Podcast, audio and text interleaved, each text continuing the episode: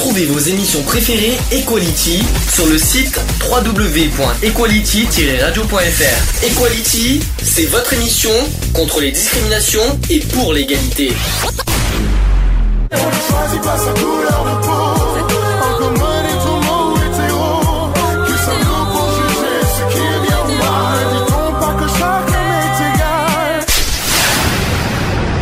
L'union fait la force. C'est le sujet du jour. Sujet du jour, donc euh, la retraite. Alors bien vivre sa retraite également. Pourquoi ce sujet? C'est tout simplement parce que c'est le gros, gros, gros débat euh, en ce Des moment présidentielles, des, présidentielles entre Marine Le Pen et Emmanuel Macron. Pourquoi? Parce que c'est le sujet auquel beaucoup de personnes euh, attendent. Voilà, c'est le gros sujet du duel. D'où pourquoi on va parler de, de ce sujet de la retraite. Je précise que de toute façon, c'était un sujet qui était prévu cette saison dans l'émission. Euh, bien vivre sa retraite. Alors déjà, est-ce que c'est vrai qu'à notre âge, on ne, pense, on ne pense pas forcément à notre retraite, hein, mais est-ce que tôt, euh, avec le- voilà, avec les années qui avancent, qui euh, qui, euh, qui, euh, voilà, on prend de l'âge tout vite, vite fait bien fait. Mais est-ce que l'un d'entre vous a déjà envisagé, pensé à sa retraite? Moi, personnellement, non. Jamais. Ça, t'a jamais moment- traversé l'esprit? Si, ça m'a traversé l'esprit, mais je me dis que personnellement, plus je travaille, mieux c'est. Mais après, voilà, ma retraite, je la ferai selon le, le boulot que j'ai. Et puis voilà. Eve, t'y as pensé ou pas?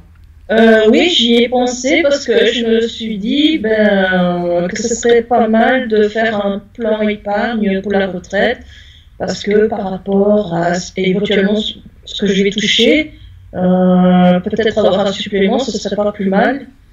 Quelle est la première chose que vous pensez dès que- par rapport à la retraite? Quelle est la première chose que vous pensez? Déjà, Ben, côté- revenu à la baisse déjà. Déjà- alors, est-ce que vous pensez cotisation ou est-ce que vous pensez en disant qu'est-ce que je vais faire pendant ma retraite? C'est surtout qu'est-ce que je vais faire pendant ma retraite. Est-ce que c'est la- est-ce que c'est voilà c'est le genre de questions que vous posez? Ou est-ce que c'est plutôt euh, combien je vais avoir euh, euh, com- euh, combien je vais toucher etc. C'est quoi la première chose Non, que vous moi, c'est surtout qu'est-ce que je vais pouvoir, Moi, comment la- je vais pouvoir m'occuper pendant ma retraite. Tu disais Eve sinon? Euh, moi, c'est le revenu parce que je me dis, voilà, je peux faire euh, des formations, je peux aller dans des associations, donc euh, voilà, je peux trouver euh, quelque chose qui fasse que je me sente utile euh, et, et pas, euh, voilà, euh, me morfondre dans un coin en disant pour deux mois, je suis à la retraite, qu'est-ce que je vais faire de mes journées. Mhm. Est-ce Voilà. que, est-ce que, tu, est-ce que vous connaissez l'âge légal de la retraite en France? 62 ans. Voilà, c'est c'est officiel maintenant cette année. Euh, je peux vous le dire d'ailleurs, sachez que c'est fait. Donc l'âge légal de la retraite, c'est-à-dire l'âge minimal pour toucher sa pension du régime général, donc la retraite de base, est désormais de 62 ans. Euh, sachez que le passage de 60 ans à 62 ans s'est fait de façon progressive entre les générations de 1951 et 1955. C'était d'ailleurs la mesure phare de la réforme de 2010. Hein, ça, c'était Mhm. sous Sarkozy. Euh, depuis quelques mois, aucun assuré ne peut donc plus prendre euh, sa retraite avant, sauf ceux qui, peut- qui le peuvent encore. Car des dérogations subsistent, et les unes euh, pour certains statuts et les autres pour certaines situations. Mais ne vous plaignez pas parce qu'en Belgique, c'est 67. Hein. Et je pense qu'en France, il y a eu des, des candidats qui proposaient à cet âge-là, à 67 ans. Je crois que c'était Monsieur Fillon d'ailleurs. Mmh. Si je ne me trompe pas, Monsieur Fillon, je crois qu'il proposait à, la- à, à- à- à 65. monter. Je crois qu'il je crois- je crois que c'est- 65. Je crois que c'est 65, oui, je crois que c'est ça aussi. Effectivement. Alors, je précise aussi que parmi les statuts professionnels épargnés par les 62 ans, il y a par exemple les fonctionnaires qui sont dits actifs, Mmh. exerçant des métiers pénibles, et pour qui l'âge légal ne dépasse jamais 57 ans. L'âge reste également inférieur à 62 ans pour bon nombre d'assurés de régimes so- euh, spéciaux. Et quant aux militaires, ils peuvent liquider leurs droits à la retraite dès lors qu'ils atteignent leur, leur cer- euh, une certaine durée de service. Mmh. Je sais pas si vous trouvez ça normal. Ben, les militaires, c'est quand même, euh, je veux dire, il faut, il faut avoir la santé, je veux dire, euh, c'est pas donné à tout le monde, euh, c'est quand même euh, très, très physique, hein, euh, être militaire. C'est pas, c'est pas Donc, logique. euh, C'est pas logique ce que tu dis. Même si tu es en fin de carrière de militaire, rien ne t'empêche d'avoir un autre métier après. Ouais, ah oui, mais il y en a beaucoup qui, qui le font. Hein. Oui. Donc, euh, Moi, j'ai- j'ai dans, mes contacts euh, des, des, des femmes et tout, voilà, elles ont, elles ont fait l'armée. Et euh, voilà, elles ont arrêté euh, parce que à, certains moments, ben, leur corps ne suivait plus. et elles se sont euh, mises, euh, elles ont trouvé du travail en tant que civiles. Maintenant, il y en a certaines qui sont peut-être parties dans le vigile, tu vois. Mhm, tout à fait. Mais Gendarmerie aussi, il faut pas l'oublier, la gendarmerie. C'est quand même moins physique que, que, que l'armée. Puis il faut pas oublier qu'après l'armée, on peut être en gendarmerie. Ouais. Aussi, ouais. Il faut pas l'oublier, ça aussi. On peut avoir une grosse carrière en, gendarme- en gendarmerie. Mhm. Euh, voilà, c'est un exemple hein, que je peux dire aussi. Donc, euh, il y a des choses que je comprends pas. Euh, Il y en a qui ont droit à la retraite plus tôt. Après, c'est normal. L'armée, euh, les gens qui sont militaires, ils servent, voilà, ils servent quand même le- notre pays. Ils prennent des risques im- impressionnants. Ils peuvent, euh, voilà, euh, voilà, c'est des gros risques, pas forcément de santé, mais sur leur vie, quoi, en fait. Et euh, bon, après c'est normal. Mais ce que je veux dire, c'est que par exemple, quelqu'un qui a qui fait euh, 20 ans de- d'armée, par exemple, il, il a, il, a- il commence à 16 ans, il finit à 36 ans, on va dire 20 ans d'armée, à 36 ans, il peut être déjà à la, à la retraite. C'est pour certains, ça va faire un peu bizarre quand même à 36 ans. Ex- Ah oui. ça, ça doit faire un peu, c'est un peu bizarre. Mais pourquoi pas? Non seulement ça leur fait bizarre, mais en plus ils le prennent très très mal. hein. Il faut vraiment un burn-out. euh, ils sont très très difficiles à passer de, de militaire parce que c'est quand même tout un état d'esprit, il faut pas oublier. Et euh, ils arrivent dans le milieu euh, civil et ils se disent, en gros, mais c'est quoi ce merdier Mhm. Alors sachez aussi que dans tous les régimes, sinon, il y a aussi des dérogations à l'âge légal qui existent pour certaines situations. La plus courante qui vise ceux qui ont commencé à travailler tôt, tout simplement, c'est-à-dire la retraite anticipée pour carrière longue.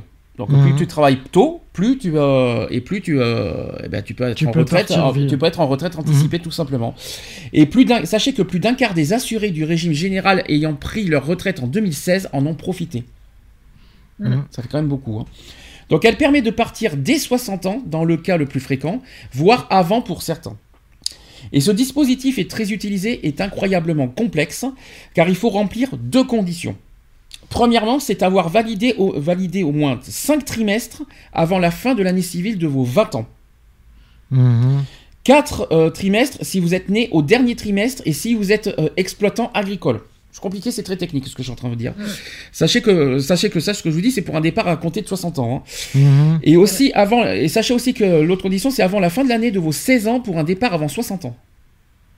Donc il faut avoir moins de 16 ans pour partir avant 60 ans. En fait, c'est un peu, c'est- techniquement, c'est logique. hein. Et deuxième condition, c'est d'avoir engrangé, tout régime confondu, un certain nombre de trimestres dans votre carrière. Pour partir à 60 ans, par exemple, on vous demandera d'avoir le quota requis pour le taux plein pour votre génération. Par exemple, 168 trimestres pour ceux qui sont nés entre 1961 et 1963. Mhm. C'est un exemple. hein. Et sachez que pour partir avant 60 ans, il faut 8 trimestres de plus qui se... Oui, il va y avoir 8 trimestres de plus qui seront exigés. Mhm.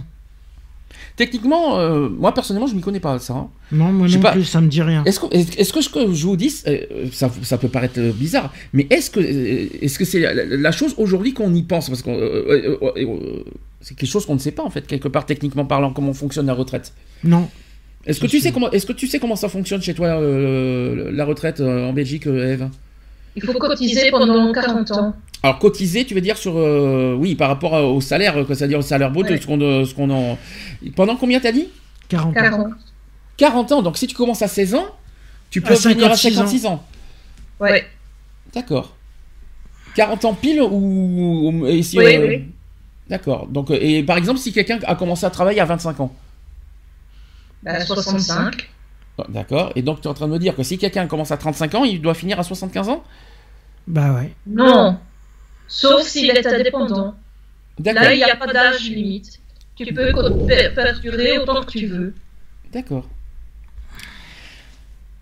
Alors, attention aussi par rapport à tout ce que je vous ai dit, c'est c'est que tous vos trimestres ne comptent pas ici, parce que seront pris en compte ceux réellement cotisés, donc pas, c'est-à-dire pas les trimestres de majoration pour enfants, c'est-à-dire ceux acquis par le nouveau compte pénibilité. Et il y a aussi un nombre limité de trimestres réputés cotisés, accordés pour certaines euh, périodes d'inactivité, donc les, donc euh, pardon, vous voyez, vous voyez ce que je veux dire? Mhm. D'accord. Il y a une autre anticipation qui existe, et c'est l'anticipation pour handicap. Mhm. Ça, je pense que tout le monde euh, s'en doute. hein. Donc c'est une autre situation qui permet une retraite anticipée dans tous les régimes, donc le handicap.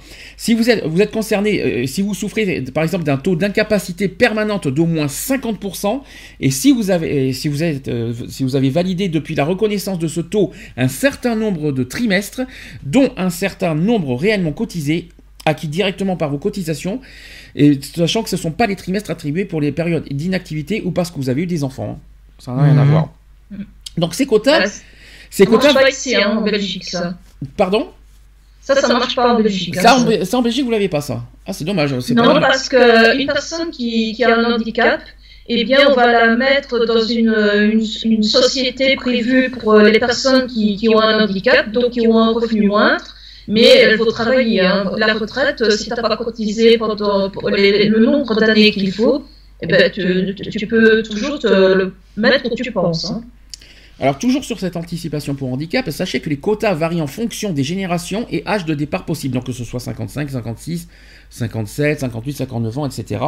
Alors, par exemple, je vais vous donner un exemple. Pour partir à 55 ans, un assuré de 1965 devra avoir au moins 129 trimestres validés, dont au moins 109 cotisés. Mhm. En situation de handicap, je parle, hein, nous sommes d'accord. Et pour connaître les nombres de trimestres nécessaires pour vous, il faut consulter un site de, faut consulter le site de votre régime de retraite de base, Mhm. tout simplement. Important aussi, c'est qu'une retraite anticipée pour handicap est forcément à taux plein, sans décote, même si vous n'avez pas le moindre euh, nombre, voilà, même si vous n'avez pas le nombre de trimestres normalement requis pour votre génération. Mhm.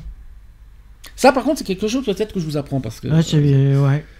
Parce que ça, c'est un sujet qui me que je connaissais pas du tout. bah, qu'on n'a jamais fait d'ailleurs, je tiens Qu'on à n'a jamais préciser. fait, ouais, en plus. Alors, il y a l'âge qui fait débat. Alors, l'âge, justement, parlons de ça. Justement, on va- on va en parler de l'âge. Est-ce que vous trouvez. Allez, chez nous en France, 62 ans, est-ce que pour vous c'est euh, l'âge normal de la retraite? Ouais. Moi, je dis, tout dépend du travail que tu fais. Oui, aussi, oui. Ça dépend le- dans le domaine que tu es. Parce que une personne, euh, par exemple comme mon frère, qui soulève des, des 100 et des kilos par jour, de- parce qu'il travaille dans un magasin euh, pour euh, donc euh, nourriture pour euh, animaux, que ce soit aussi bien euh, fermier que, je vais dire, euh, monsieur, madame, tout le monde. Mhm. Ben, je suis désolée, mais à 50 ans, lui, il n'aura plus d'eau. Hein, euh. Alors, il y, a deux, il y a plusieurs sujets de débat. On va expliquer. Sachez que. D'abord, quel est pour vous votre, votre âge, on va dire, normal à la retraite? Déjà, on va faire comme ça. On va commencer par ça. Vous savez pourquoi Je sais pas, moi. Est-ce que vous savez 62, pourquoi ouais, 63 ans. Est-ce que vous savez pourquoi à chaque fois l'âge augmente L'âge de la, la retraite augmente? C'est comme Parce ça que les Parce cotisations augmentent. vieillit et qu'il y a plus, il y a moins de, de moins de naissances que qu'il ne l'espère. Alors, c'est pas une histoire de naissance, c'est l'espérance de vie.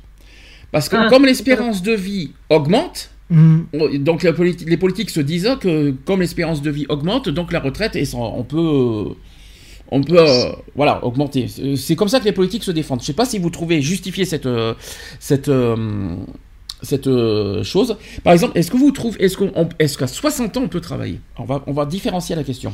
À 60 ans, euh, oh, il y en Oui. a encore qui travaillent, hein, mais euh, Ah. t'as plus les mêmes réflexes que t'avais en étant jeune. Mhm. Sachant qu'en plus, vous savez que l'âge est un frein au niveau du Ouais. travail. Euh, vous savez que les seniors sont, ont beaucoup plus de mal à trouver un travail, et ça, vous le savez parfaitement bien. Mhm. Vous savez que plus on est âgé, et même à 35 ans, je vous dis, on en a parlé il y a pas longtemps à la radio. Mhm. Déjà, à 35 ans, on a du mal à, tra- à- à trouver un travail parce que, euh, oui, il faut du À 109. 30 ans, à 30 ans, il y a certains postes où on te dit à 30 ans, mais monsieur, madame, mais vous êtes vieux, vous avez 30 ans, vous imaginez? Ben, ben, Après, ça dépend euh, du salaire qui est demandé aussi. hein. Plus Là, tu il- vieillis, plus tu... le salaire augmente. Hein. Là, je sais pas si vous vous en souvenez qu'on avait fait le débat sur les présidentielles, Lionel en avait parlé. Mhm. Il, il a, il, a il, a, il a voulu, euh, il cherche aujourd'hui à travailler. Il, fait, il serait là avec nous, il, nous- en parlerait. Euh, il, comment on veut dire euh, Là, il a fait le, le sujet de McDo, par exemple. McDo, il y a, euh, il y a pas de, il, il donne- Ah oui, une- on ne donne pas de critères oui. Non, même pas, parce qu'ils donnent pas. Ils disent pas jusqu'à 40 ans. Vous, euh, oui, on cherche quelqu'un, euh, 40, limite d'âge 35 ans. C'est faux. Mhm. pas, c'est pas marqué ça. D'ailleurs, c'est interdit ça. Non. Mais euh, comme par hasard, après, une fois que tu vas à l'ent- à l'entretien d'embauche, on vous dit, à on a à peine 35 ans, vous êtes trop vieux. Alors imaginez ceux qui ont 60 ans. Mhm. Imaginez ceux qui ont 60 ans, qu'est-ce qu'ils subissent alors? Qu'est-ce qu'ils sont en train de vivre? Ah bah ils sont carrément euh, laissés pour compte. Hein. Alors ceux qui ont une carrière, bien sûr, ceux qui ont des carrières de longue durée, eux, ils ont de la chance. Mais ceux Mhm. qui ont, mais ceux qui, par exemple, n'ont que des CDD, qui ont du mal à trouver un emploi, comment ils font pour, euh, voilà, à, à 50 ans, qui, qui perdent leur emploi, qui sont licenciés économiquement, sans- ils, n'y sont pour rien? Comment ils font derrière pour trouver un emploi? Comment ils Bah ils peuvent pas. Ils peuvent pas parce que bah, les entreprises, elles, de toute façon, les entreprises, elles recrutent même pas. Alors, euh, Alors évidemment, on n'a pas cet âge-là, mais vous, allez, on le souhaite à tout le monde, mais il y, a- il y a un âge limite pour vous pour travailler? Hmm, bah, Moi, moi, je dis que tant que la- les, les conditions physiques de la personne sont adaptées à, à l'emploi, moi, je, je, je, je ne vois pas euh, le problème. Quand vous regardez par exemple les agriculteurs, il y, a bien, il y a beaucoup de personnes qui ont plus de 60 ans en agriculteur Mmh. Ah oui. et qui ont la force de l'âge pour, euh, pour faire. euh, Parce que ah oui, faut il y en a qui ont la force Donc, de si l'âge, mais donc, c'est- donc il y en a qui vont se dire que si eux ils peuvent, tout le monde le peut. ah bah tout le monde le peut. Hein. Vous voyez ce que je veux dire? sûr. Maintenant- Après, il y a une histoire de volonté aussi. hein. Mhm. S'il y en a qui veulent pas travailler, euh, Alors ça c'est autre chose. Ça c'est pas le même sujet. Il y a une différence entre, pareil. cap- entre être capable de travailler et ne pas vouloir travailler. C'est pas du tout la même phrase. Oui, c'est pas la même phrase, mais c'est parce que le problème, ceux qui veulent pas travailler, c'est comment ils font pour cotiser pour la retraite. Ils peuvent pas. Alors sachez que vous savez que quoi qu'il en soit, même si on n'a pas assez cotisé, il y a quoi qu'il en soit un minimum retraite. Oui. Quoi qu'il en soit, on a un minimum. En fait, c'est que de la cotisation, ça te permet de- d'évaluer euh, combien tu perçois la retraite. Mais quoi qu'il en soit, c'est comme le RSA, il existe un minimum retraite. Ouais. Donc, euh, et je crois que c'est au Ouais, aux, aux environs du même euh, du RSA d'ailleurs, je crois, Ouais, je crois bien, minimum vieillesse. hein. Donc, euh, je sais pas, il faudra que je voie si, si j'ai les montants sur moi, je verrai ça tout à l'heure. Mais euh, quoi qu'il en soit, même quand tu arrives à l'âge de la retraite, quoi, tu as quoi qu'il en soit le minimal, Mm. comme le RSA. Après, la cotisation sert à, justement à, à, on va dire, à booster euh, bah, ta retraite, quoi, enfin dire tes revenus. C'est juste Mhm. ça. Alors pour ceux qui ont des longues carrières, ils ont de la chance d'avoir une belle retraite, et ceux qui n'ont pas beaucoup de carrière, bah, ça sera que le minimum, quoi. tout. Mm. Tout simplement. Bah, c'est un peu comme le chômage. Hein. Ouais, bah C'est un ça. petit peu- ça, ça fonctionne un petit peu pareil quand on y réfléchit. hein. Ouais. Et même pour les, les, les indépendants, il ne faut pas croire qu'ils ont une retraite de rêve. Hein. Mhm. C'est ce qu'il faut se dire. D'ailleurs, d'ailleurs, justement, pensons, pensons à ça aussi. Déjà qu'on a du mal à vivre avec le RSA, est-ce que vous pensez à y arriver à vivre avec la retraite? Parce que ça aussi, il faut envisager un petit peu ce, ce côté-là. Est-ce que On pensez- s'est pas dit. C'est pas. On arrive à survivre. Parce que c'est. En plus, il faut comparer les deux. Le RSA, c'est le minimum, mais tu es capable de travailler. Mm. La retraite, c'est le minimum, mais tu n'es pas en âge de travailler. Donc, euh, donc je me mets plus à la place de ceux qui, perce- euh, que ceux qui touchent la retraite et qui ont du mal à travailler. Après, il y a le bénévolat, on en parlera tout à l'heure, Mm. mais qui peuvent, voilà, qui sont pas en âge de travailler, qui n'ont pas de travail. Euh, et à côté, euh, le RSA. Donc, si on doit comparer les deux, il y a le, bah, je me vivre à la retraite, j'aurais peur, quoi. Moi, j'ai vu certaines entreprises qui se spécialisaient euh, dans l'embauche de personnes retraitées pour justement qu'elles aient un supplément de revenus. Et c'était en France. Après, je vais pas faire de débat méchant. Il faut pas s'étonner pourquoi on a beaucoup de politiciens qui ont plus de 60 ans et qui, euh, qui, euh, qui reçoivent des revenus énormes, euh, exorbitants. à- C'est clair. Ce n'est qu'une petite parenthèse. Je peux me permettre, on est en plein débat politique, je m'en fous, je le dis. Mais après, on a beaucoup de politiciens qui ont plus de 60 ans qui perçoivent des revenus énormes. En plus, pour un travail minime, si je peux me permettre. Ouais, c'est Donc, clair. euh, donc franchement, euh, je comprends mieux pourquoi on a autant de politiciens qui ont plus de 60 ans, je vous le dis clairement. hein. Mais bon, ce n'est c'est pas une discrimination, ça n'a rien à voir, c'est pour montrer euh, certaines choses. C'est un petit coup de gueule d'ailleurs au passage. Euh, d'ailleurs, un peu de jeunesse, ça, ça ferait pas de mal en politique. Un petit, un petit message à passer. Est-ce que, euh, donc pour vous, tout le monde peut travailler, quel que soit l'âge? Ouais. Mm. Bah oui, du Ouais. moment que tu te sens capable de, de le faire. Même à 80 ans? Ah non, non, non, attends, il faut pas. 80 non, à partir beaucoup. hein. au-delà de 70 ans. euh, Voilà, donc il y a quand même un âge, donc il y a quand même un âge limite pour vous. Oui. D'accord. Euh, non. Ah, pas pour toi, Eve.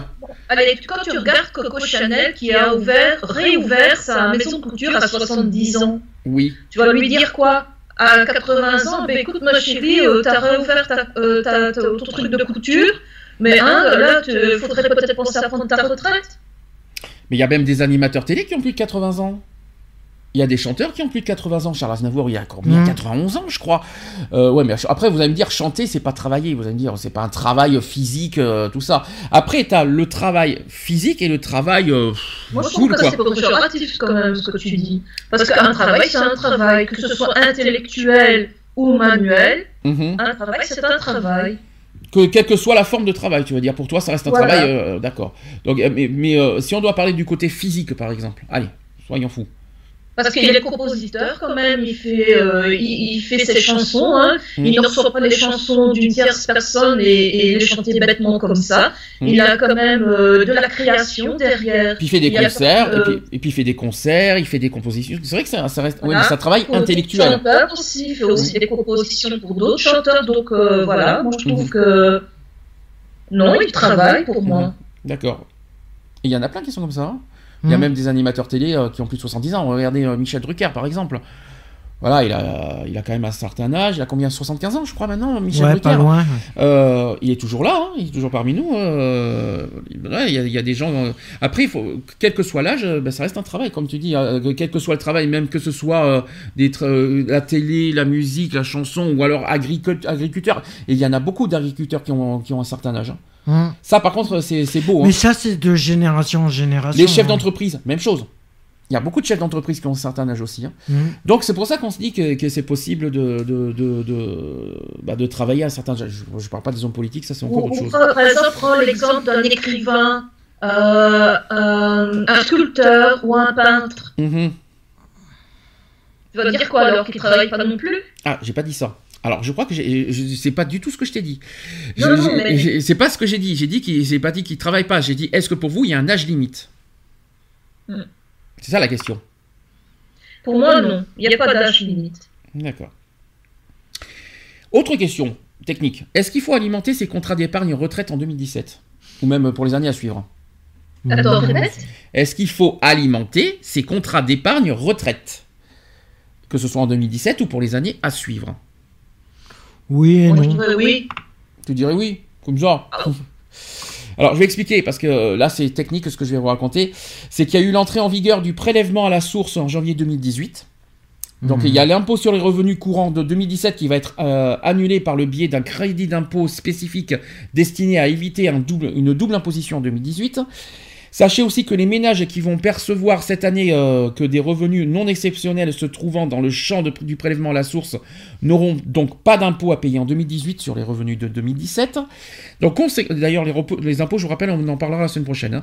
Donc, conséquence de tout ça, ils n'ont pas inté- intérêt à réduire euh, leur base d'imposition en imputant des charges euh, déductibles sur leurs revenus imposables, puisque cela n'aura aucun impact.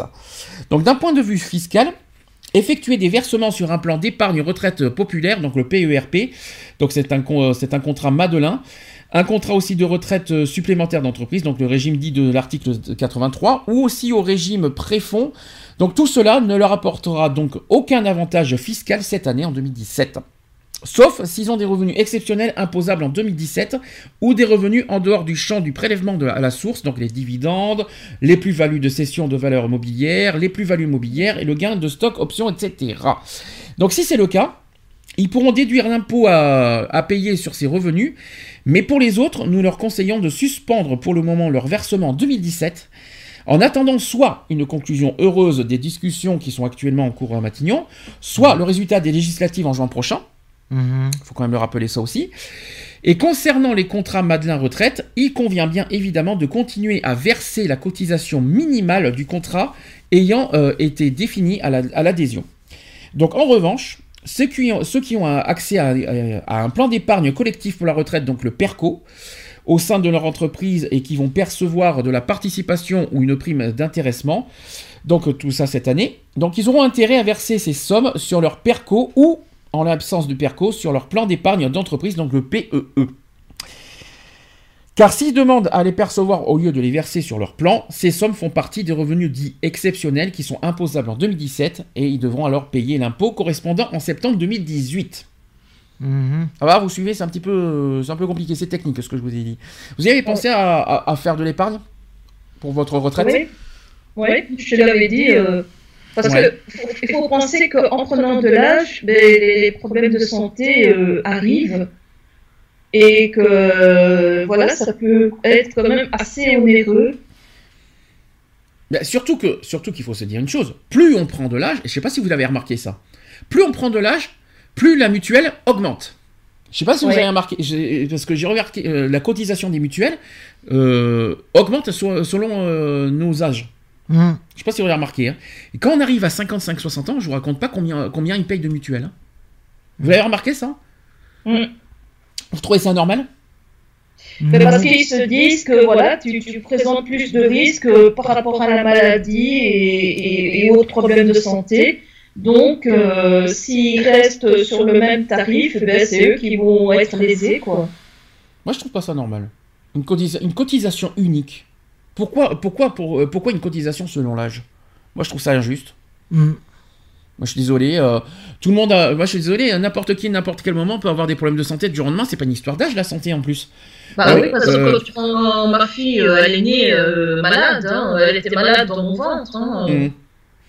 Ben, c'est pour ça que je comprends pas. Moi, je trouve ça injuste. Moi, je dis clairement, déjà que c'est difficile de vivre avec sa retraite, je parle au niveau financier, ça doit être déjà très difficile pour eux de vivre avec leur retraite. Alors, si en Mhm. plus, ils, ils, euh, ils- ils, euh, limite, on dirait qu'ils euh, qu'ils vont verser plus d'argent sur leur mutuelle et sur leur, on va dire, sur leur santé, que de vivre pleinement. Et, en fait, ils vivent pas quelque part. Ils Maintenant, ils vivent pas. Tellement que la mutuelle est chère, euh, je me pose des questions, comment ils font pour vivre quelque part? Euh, D'ailleurs, c'est une vraie question qu'on se pose. Comment les retraités vivent avec leurs revenus? Bah, On ils peut se ont poser du cette mal à question. vivre, hein. Ils, ils survivent, hein, surtout. Mhm. Est-ce que vous vous êtes posé cette question que ça doit pas être facile de vivre avec sa retraite? Je parle financièrement, je ne parle pas encore autre, je parle euh, pas encore du bénévolat, on en parlera tout à l'heure. Mais euh, vivre Ah, avec sa retraite. financièrement, c'est dur. Hein. Ouais. Mm. Alors comment d'après, euh, est-ce que vous avez pensé, vous l'avez imaginé euh, ce moment-là quand vous allez dans 20 ans, quand vous- comment vous vous imaginez dans 20 ans? Ah, moi, dans 20 ans, je sais pas, que, je sais pas où je serai. Alors, euh, Mhm, Oui, merci. Ça, passe. bonne réponse, mais supposons que tu es toujours là dans 20 ans. ah, si je suis toujours là, euh, je sais pas comment je serai, mais il faudra que je m'occupe euh, en retraite, c'est tout. Comment, je sais pas, mais il va falloir. Ça, on en parlera tout à l'heure de ça, de, de comment on pourrait s'occuper, mais, mais financièrement parlant. Donc c'est pour ça qu'il faut faire. Donc pour toi, si je comprends bien, là je reviens sur l'épargne, Miss euh, Eve. Toi, tu épargnes justement pour bien vivre euh, dans, 20, euh, dans 20 ans. C'est ça que tu es en train de. Tu t'inquiètes dans 20 ans de comment tu vas vivre. Et donc, quelque part, tu épargnes pour éviter euh, voilà, euh, de vivre euh, bah, dans, la, dans la misère royale dans ta- avec ta retraite. quoi. Parce que vivre avec sa retraite, sachant qu'on peut pas travailler, on n'aura pas d'emploi, on n'aura rien. On vit avec que sa retraite. Mhm. Donc toi, tu épargnes, de- tu fais de l'épargne justement pour euh, quelque part vivre pleinement ta retraite dans 20 ans. Eh ben oui. C'est ça. Parce que je me dis, voilà, euh, imaginons que j'ai des... déjà comme ça, j'ai des, des- des problèmes de santé qui ne vont pas aller en s'améliorant. Mhm. Et comment je serai dans 20 ans? Il y a que la santé que tu t'inquiètes? Ben non, il y a tout, tout, je veux dire, euh, euh, les factures ordinaires, la nourriture, euh, euh, voilà, euh, il y a tout, je veux dire, tout le quotidien euh, qui, qui va être euh, mis en cause, forcément. Qu'est-ce que, Quelle est la première chose? Alors, si on enlève la santé, c'est forcément la première chose qu'on s'inquiète quand on va être à la retraite. Quelle est la première chose qui vous inquiéterait? Ne pas manger à ma faim, ne pas pouvoir me chauffer correctement. Mhm. Euh... Ouais, déjà ça. Il n'y a pas autre chose qui vous fait pas. Il n'y a pas une autre chose qui peut vous faire peur? La, la peur de l'isolement aussi. Voilà, par exemple. La peur de, la- de l'isolement et de la solitude. Vous savez que malheureusement, les retraités vivent la plupart du temps, pour ceux qui n'ont pas de famille, par exemple. Mhm. Il n'y a pas cette peur-là qui vous, qui vous ronge un petit peu aussi? Si, un peu, ouais. C'est vrai que je me suis pas encore posé la question, mais que comment je ferais si je me retrouve tout seul du jour au lendemain? Alors, pas du jour au lendemain, mais pendant ta retraite. Pendant ma retraite, euh, je pourrais pas. Bah, de toute façon, c'est inévitable parce que les jeunes, entre guillemets, puisque voilà, ce sont les jeunes euh, par rapport à nous, ils vont te dire, mais nous, on a une vie active, on a une vie, euh, voilà, qu'on doit gérer, on a les enfants, on a le travail, on a la maison, donc on n'a pas forcément le temps ben, de venir te voir, de, de, de- de s'occuper de toi, de voir si tu manges correctement, si tu vis correctement, si... Mhm. Alors ça, ça, ça, ça te fait peur. Puis après, il y a le côté dépendance. Parce que plus on vieillit, après, est-ce que physiquement on est capable de, de- de se gérer? Mhm. il y, a aussi, il y a ça aussi qui peut faire peur. Euh, ah, parce que physiquement, on peut être affa- plus affaibli, moins, moins dépendant, etc. Et euh, il y, a, y a cette peur-là. Et après, tu te dis, mais si j'ai personne autour de moi, comment je vais m'en sortir? Est-ce que vous n'êtes pas posé cette question? Euh, si, mais bon, heureusement que voilà, il y a plusieurs euh, moyens qui font que euh, on peut se passer de la famille. Par exemple, se faire livrer les courses à domicile, ce qui, ce qui nous éviterait de, de nous déplacer, par exemple, pendant l'hiver, éviter des chutes comme ça. Alors c'est là qu'on se dit que heureusement qu'il existe des auxiliaires de vie. Les auxiliaires de vie aussi qui, peuvent aider à voilà, entretenir la maison. Voilà, qui, que, auquel je leur euh, voilà, je, je, transmets tout mon, tout mon respect, parce que ces personnages, je leur transmets tout mon respect. C'est dommage que, que Charlotte soit pas avec nous, parce qu'elle aurait pu parler de ce sujet, parce qu'elle est très, euh, parce qu'elle est, elle est dans ce secteur parce qu'elle s'occupe justement des personnes âgées dans, un, dans une clinique ou dans un hôpital, je m'en souviens plus. Et euh, voilà, c'est, moi, heureusement qu'il existe ces genres de personnes, ces auxiliaires de vie qui s'occupent des personnes âgées, mhm. parce que sans eux, que deviendraient les personnes âgées? C'est clair que voilà, comment ils viendraient. C'est là que je me dis merci enfin voilà des, des, gens qui mettent euh, heureusement qu'ils existent. C'est ça qu'il faut se dire. Mhm. Ça va pas être facile pour eux tous les jours parce qu'en plus euh, Charlotte nous a raconté une fois elle nous a dit ce qui est dur pour elle, euh, c'est de s'attacher avec euh, ces personnes-là et de les perdre parce que malheureusement avec la vieillesse, malheureusement vous savez qu'on peut euh, très vite partir du jour au lendemain mort de vieillesse. c'est pas évident pour les auxiliaires de vie. Moi, je, moi, je, je suis en train de me. C'est beau comme métier. Mon père a fait ce métier. Hein, je le dis clairement. Il a, il a été auxiliaire de vie. Euh, je, sais que c'est un métier noble, beau, magnifique, qui doit pas être facile à vivre. Psychologiquement, ça doit être dur aussi. Ah, psychologiquement, ça doit être dur. Tout notre respect parce que s'occuper des personnes âgées, mmh. c'est pas donné à tout le monde. Euh, après, on peut s'attacher très vite à une personne âgée. Il y a, c'est pareil, il y a les femmes de ménage, ceux qui, voilà, ceux qui font le ménage. Puis l'auxiliaire de vie, vous savez aussi, il s'occuper de, de, de, de l'entretien aussi des personnes âgées, parce qu'il mmh. faut, euh, c'est ça aussi, auxiliaire de vie, c'est à domicile, s'occuper euh, hygiéniquement de la personne. voilà.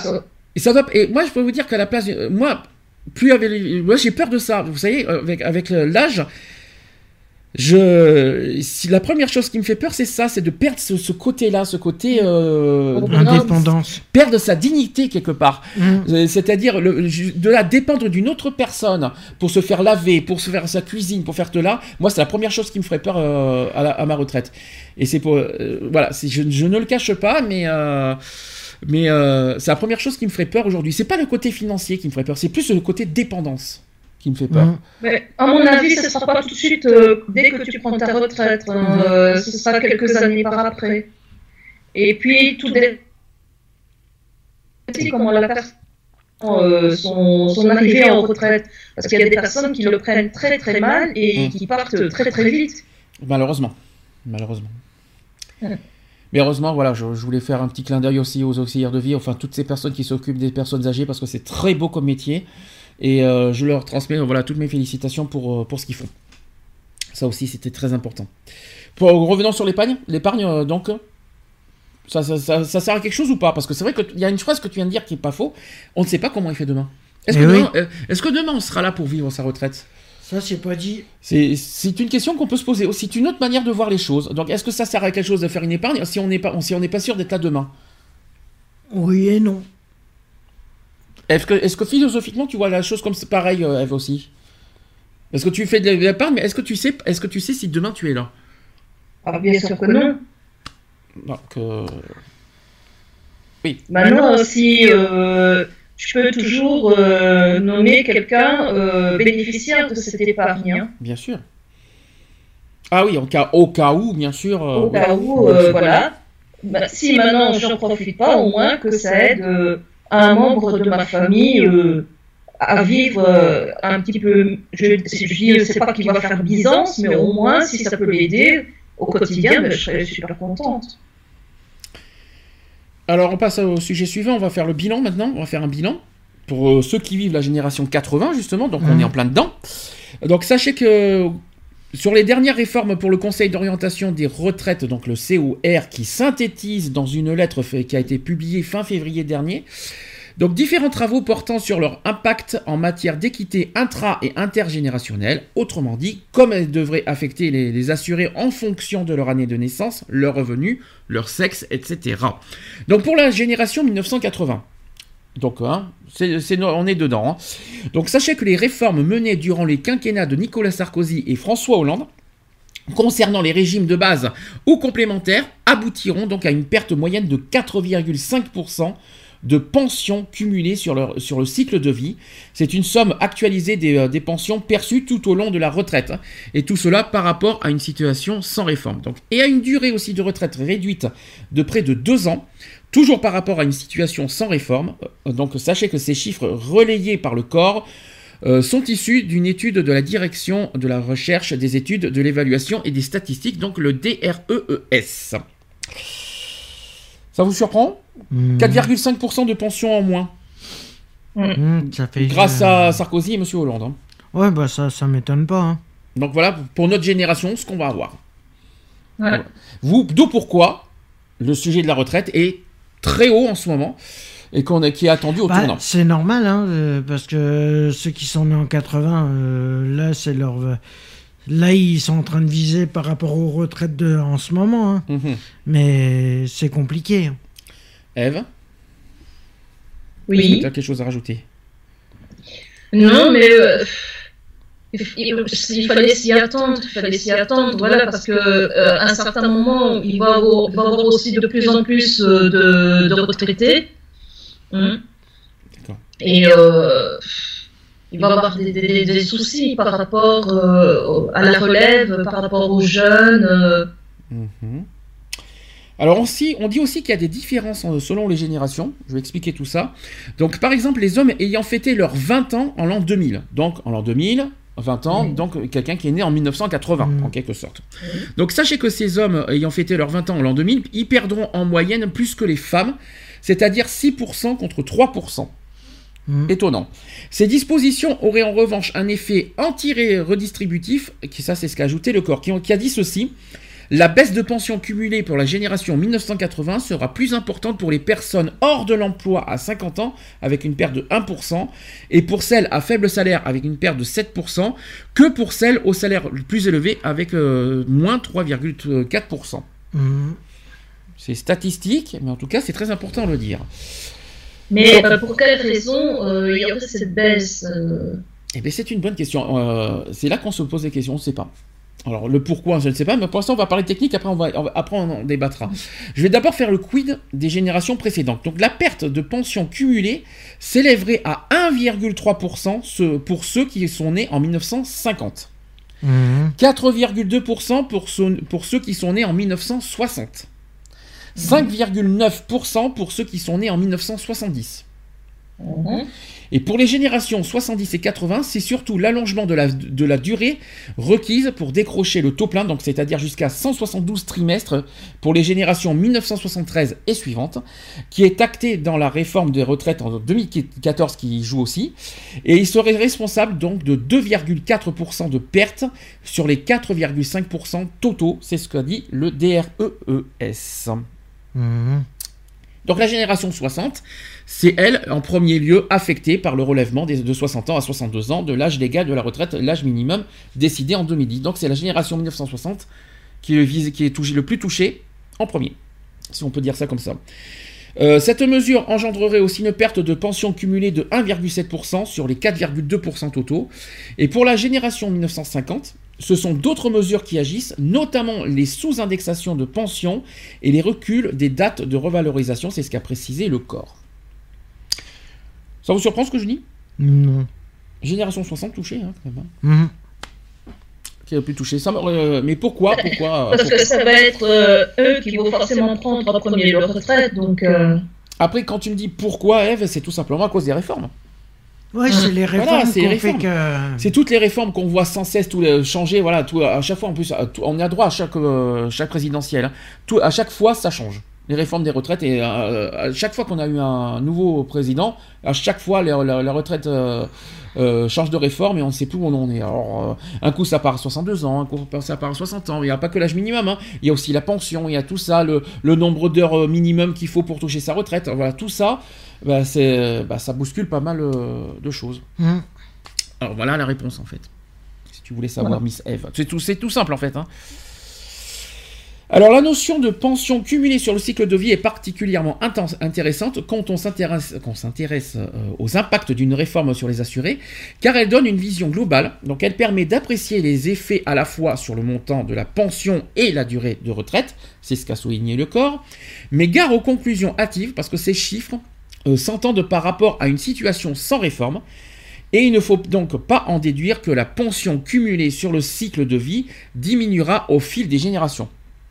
Voilà, ça au moins ça répond à une question que euh, Eve mhm. s'est posée. Concernant euh, donc entre les générations 1950 et 1980, sachez que la DREES prévoit d'ailleurs une hausse de 23% en euros constants corrigés de l'inflation contre 27% s'il n'y avait pas eu de réforme entre 2010 et 2016. Mhm. Compliqué, hein?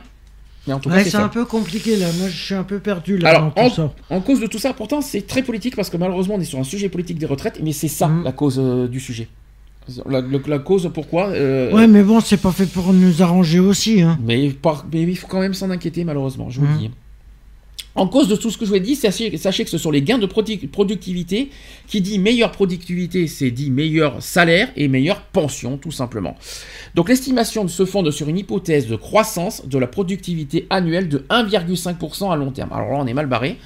Parce que croissance en ce moment, c'est 1, vous voyez ce que je veux dire? On n'est pas sur les 1,5%. Ah euh, donc si la croissance, en plus, si on doit se baser sur la croissance, on est foutu, on est mal barré en ce moment. Donc même avec malgré les réformes, si la croissance n'augmente pas, comment vous voulez que, que les pensions, que tout ce qui est retraite fonctionne bien? Gain de productivité en plus. Il n'y en a pas des masses en ce moment, hein, je vous le dis. Hein. Donc il ne faut pas en déduire non plus que la durée passée à la retraite exprimée par le corps de manière relative en pourcentage de la durée de vie diminuera. Donc elle serait globalement stable entre les générations 1950 et 1990 aux environs des 29,5% de la durée de vie active. Ça c'est ce qu'indiquait le corps. Et sachez que le recul des âges de la retraite et la hausse de la durée d'assurance requise compensant l'allongement de la durée de vie aussi. Il faut quand même le mmh. rappeler aussi. Voilà donc le sujet technique. Après, on passera au sujet humain. Donc, euh, techniquement parlant, est-ce que vous avez des choses à dire? Non. Non, techniquement, bah. Donc là, la partie technique que je vous ai dit, c'est la partie justement, euh, on va dire, des programmes présidentiels, tout, euh, voilà, de, de, là, comment on vit la retraite. Ça, c'est quelque chose qu'on ne sait pas forcément. Et est-ce que ça vous choque tout ce que je vous ai raconté Un peu, ouais. Moi, ça me choque un peu. Dans quel sens? C'est que plus, plus on va avancer dans l'âge et plus ça va, ça va être chaud pour nous, euh, pour les pensions. Toi, tu, tu, tu, penses ça Tu penses que plus les années vont passer, plus la retraite ah bah, plus Et plus les générations vont arriver, et regarde déjà, euh, c'est avec tout ce qui se passe actuellement, euh, donc, les générations. Elles, euh, donc tu as peur finalement de, la, de ton avenir en disant que plus avec, avec les années qui avancent, ah oui, là, ah oui j'ai peur de. Toutes les réformes de la retraite n'arrangent rien pour la suite. Non, et eh ben, ça n'arrange eh ben, rien. Et, ben justement, c'est ça le, le, sujet du jour. Parce que justement, c'est pour ça que beaucoup de Français s'attendent attendent au tournant ce sujet. Parce que tout le monde, vient, par rapport à ce que tu dis, c'est exactement l'inquiétude des Français en ce moment. Parce que là, notre avenir, avec toutes ces réformes, on ne sait plus où on en est. En plus. Ah oui, avec toutes les réformes, on ne sait même pas comment on va faire pour avoir pour cotiser. Explication entre la croissance qui n'augmente pas, mm. entre la dette qui, ne, qui a du mal à baisser, entre le chômage, voilà, avec tous les problèmes de chômage qu'on vit en ce moment, donc on n'a pas forcément les cotisations qu'il faut pour bien, pour, pour, bien vivre sa retraite. Il faut être clair, hein. le chômage ne cotise pas la retraite, il ah faut quand même le rappeler. Euh, comment vous voulez qu'on cotise de la retraite si on ne travaille pas? Ça, c'est le mmh. troisième problème. Quatrième problème, c'est comment, euh, avec euh, notre petit revenu, sachant que tout augmente, les factures, les tout, comment on va vivre sa retraite? Eh bien, c'est ça l'inquiétude des Français aujourd'hui. Et ça date pas de maintenant. Moi, je me souviens de mon grand-père quand j'étais toute petite, euh, j'étais à l'école primaire, qui, me regardait, il, me, disait, mais qui garantit qu'elle va avoir une retraite? Mmh. Bien sûr. Ah, parce que, ah, que ça, euh, parce qu'en Belgique, c'est pas forcément obligatoire la retraite? Parce qu'en France, on a le, minimum vieillesse, hein, il faut quand même le rappeler. Hein. Euh, mais toi, mais il va faire. Euh, déjà à ce moment-là, voilà, il voyait déjà toutes les difficultés de vie qu'il avait à l'époque, et il, se disait qu'est-ce qui garantit que eux ils vont avoir une retraite mmh. Tu veux dire, on va dire une bonne, une bonne retraite sans, sans stress, tu vas dire, c'est ça que tu veux dire? Euh, même une retraite tout court. Ça, Ah bah de toute façon, la retraite, on n'y échappe pas. De toute façon, sauf si, sauf si une personne veut travailler tout le temps sans, sans vivre dans sa retraite. Mm. Ça, ça, c'est le choix de chacun. Euh, La retraite, ce n'est pas une obligation, il faut quand même le rappeler. Mhm. Euh, C'est le retra- la retraite, ça reste un choix à chacun. C'est oui ou non, on veut vivre sa retraite. Après, euh, il y a peut-être d'autres procédés pour pas justement qu'on vive dans la retraite. Ouais, mais lui, c'était son angoisse que, euh, que, que nous, euh, une fois qu'on arrive euh, à l'âge euh, de retraite, ben, qu'on qu'on n'ait plus rien. en Ah, fait, là, c'est un choix. ait aucun revenu. Et ben là, c'est un choix. Ah non, là, là, c'est un choix. Non, revenu, c'est obligé Non, c'était sa crainte, je dis. Je te dis, c'était sa crainte que nous, à, à, arrivé à l'âge de la retraite, qu'on qu'on qu'on ait aucun, aucun revenu, tu vois, qu'il Alors, y ait. zéro, euh, non. Nous, en France, en tout cas, il n'y a pas zéro. Ça, c'est sûr. Déjà, il faut que bien, se clair, bien être clair là-dessus. Mhm. Si on arrive à la retraite, il y a le minimum, comme le RSA. Ouais. Voilà, c'est ce qu'on appelle le minimum vieillesse. Donc quoi qu'il en soit, il n'y aura pas zéro. Maintenant, une fois qu'on arrive à l'âge de la retraite, il y a deux choix. Soit tu vis ta retraite et soit, soit tu, tu décides de prendre ta retraite, c'est-à-dire le minimum plus ta- tes cotisations. Mhm. Soit tu décides de continuer à travailler parce que un, t'as pas envie d'être inactif. Deux, tu as envie de, de- de vivre normalement comme tout le monde et que tu as envie d'avoir un revenu normal. Voilà, c'est c'est ça qu'il faut se dire. C'est un choix la retraite, c'est pas une obligation. Mais tu, tu- tu choisirais quoi euh, euh, Oui, tu vas me dire, il faut que tu sois dans 20 ans pour décider ça, euh, Miss Eve. Faut- on peut pas le décider aujourd'hui. Non, c'est sûr, moi je peux pas le savoir à l'avance. mais ça reste un choix, un choix crucial. Tu arrives vers les 60 ans, qu'est-ce que tu fais? Je continue à travailler ou je prends ma retraite? Après, il y en a qui forcent à la retraite, mais moi, je force, on force pas les gens à aller à la retraite. hein. Ça, ça, ça se fait pas. Dans le monde du travail, pour moi, ça ne se fait pas. Ça ne- on n'a pas à forcer les gens à prendre sa retraite. Ouais. C'est si, euh, si jamais, oui ou non. euh, Surtout que les personnes qui sont destinées à aller à la retraite peuvent toujours apprendre leur savoir-faire euh, aux jeunes qui arrivent dans l'entreprise. Les, les, les griffer, les, les- voilà, leur montrer les ficelles du métier, peu importe le métier. Je vais vous donner un exemple clair, encore plus clair. Un médecin. Un médecin qui a, dépassé, qui, a, qui a dépassé les 60 ans. On en a beaucoup, j'en ai beaucoup connu, moi, des, des- des Mhm. médecins qui ont dépassé, dépassé 60 ans. Pourquoi, d'après vous, ils, ils restent médecins? D'abord, un, ils aiment que- leur métier, déjà, et après? Parce qu'il y a de moins en moins de, de jeunes euh, qui, qui, font, qui vont à la fac de médecine Mhm. et en fait, euh, qui veulent devenir médecins de famille, ça ne les intéresse pas, Ah, j'aurais. C'est bizarre, j'aurais, j'aurais, j'aurais plus cru que, qu'on parlerait financier, c'est-à-dire qu'on vit bien en étant médecin. Ben, Oui, c'est sûr que là, ils, vivent bien aussi. Le seul problème, c'est que ça leur, donne, ça leur demande du temps, parce que du Mhm. matin jusqu'au soir à soigner les personnes, ça demande du temps. Et ben voilà, un exemple concret que je vous donne, c'est un médecin. Un médecin qui a plus de 60 ans, qui a- et j'ai, j'ai même connu des médecins qui ont, soix- qui ont 70 ans. Euh, bah voilà, c'est un exemple concret de travail et qui, euh, qui n'est pas donné à tout le monde. Quand j'ai accouché de, de ma fille, quand j'ai accouché de ma fille, mon gynécologue, il avait 72 ans. Hein. Mhm, voilà, par exemple. C'est un exemple. Bah, D'abord, un, parce que tu vis bien en étant médecin. D'abord, tu étais bien payé, il faut quand même pas oublier. Enfin, en principe, tu es bien payé. hein. Selon, selon les, euh, on va dire, les, euh, leur, spécialité. leur spécialité. hein. Ça, Mhm. ça aussi, il faut pas l'oublier. Mais, euh, ouais, il y a même les psys, hein, qui, euh, des, des psys de plus de 60 ans qui, qui, qui restent psy. euh, Mhm. J'en ai connu aussi. Alors, après, c'est un choix d'être à la retraite. C'est clair. C'est un choix.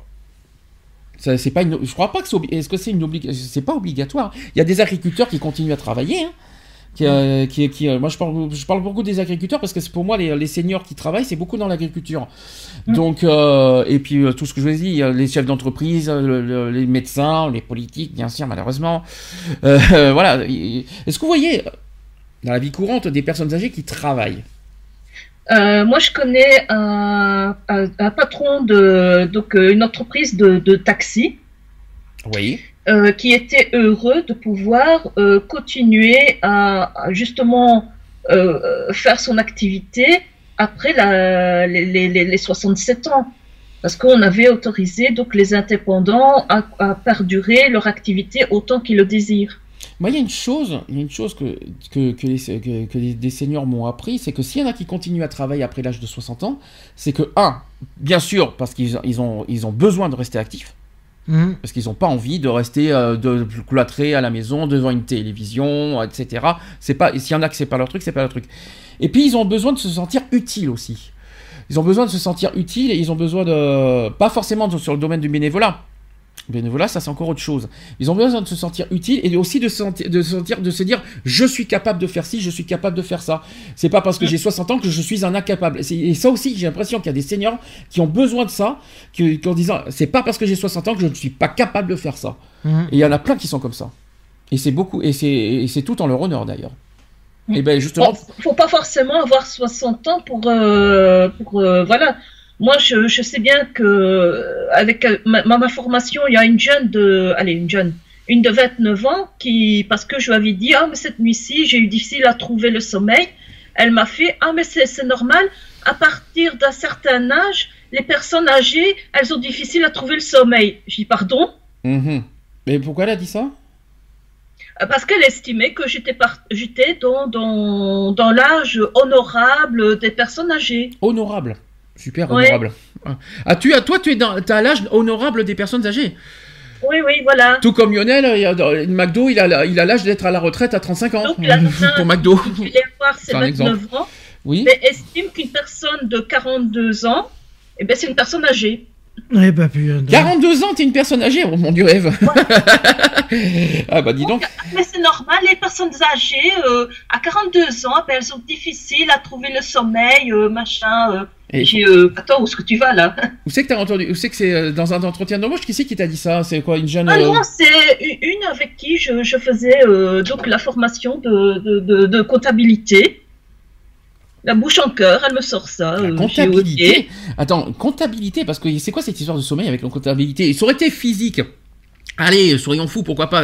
On aurait fait des ils auraient fait des critiques physiques, ouais, en disant ouais, les jeunes sont plus euh, sont plus forts, tout, tout ça. Là-dessus, vous savez, c'est la ça, c'est la, la- la bataille des générations.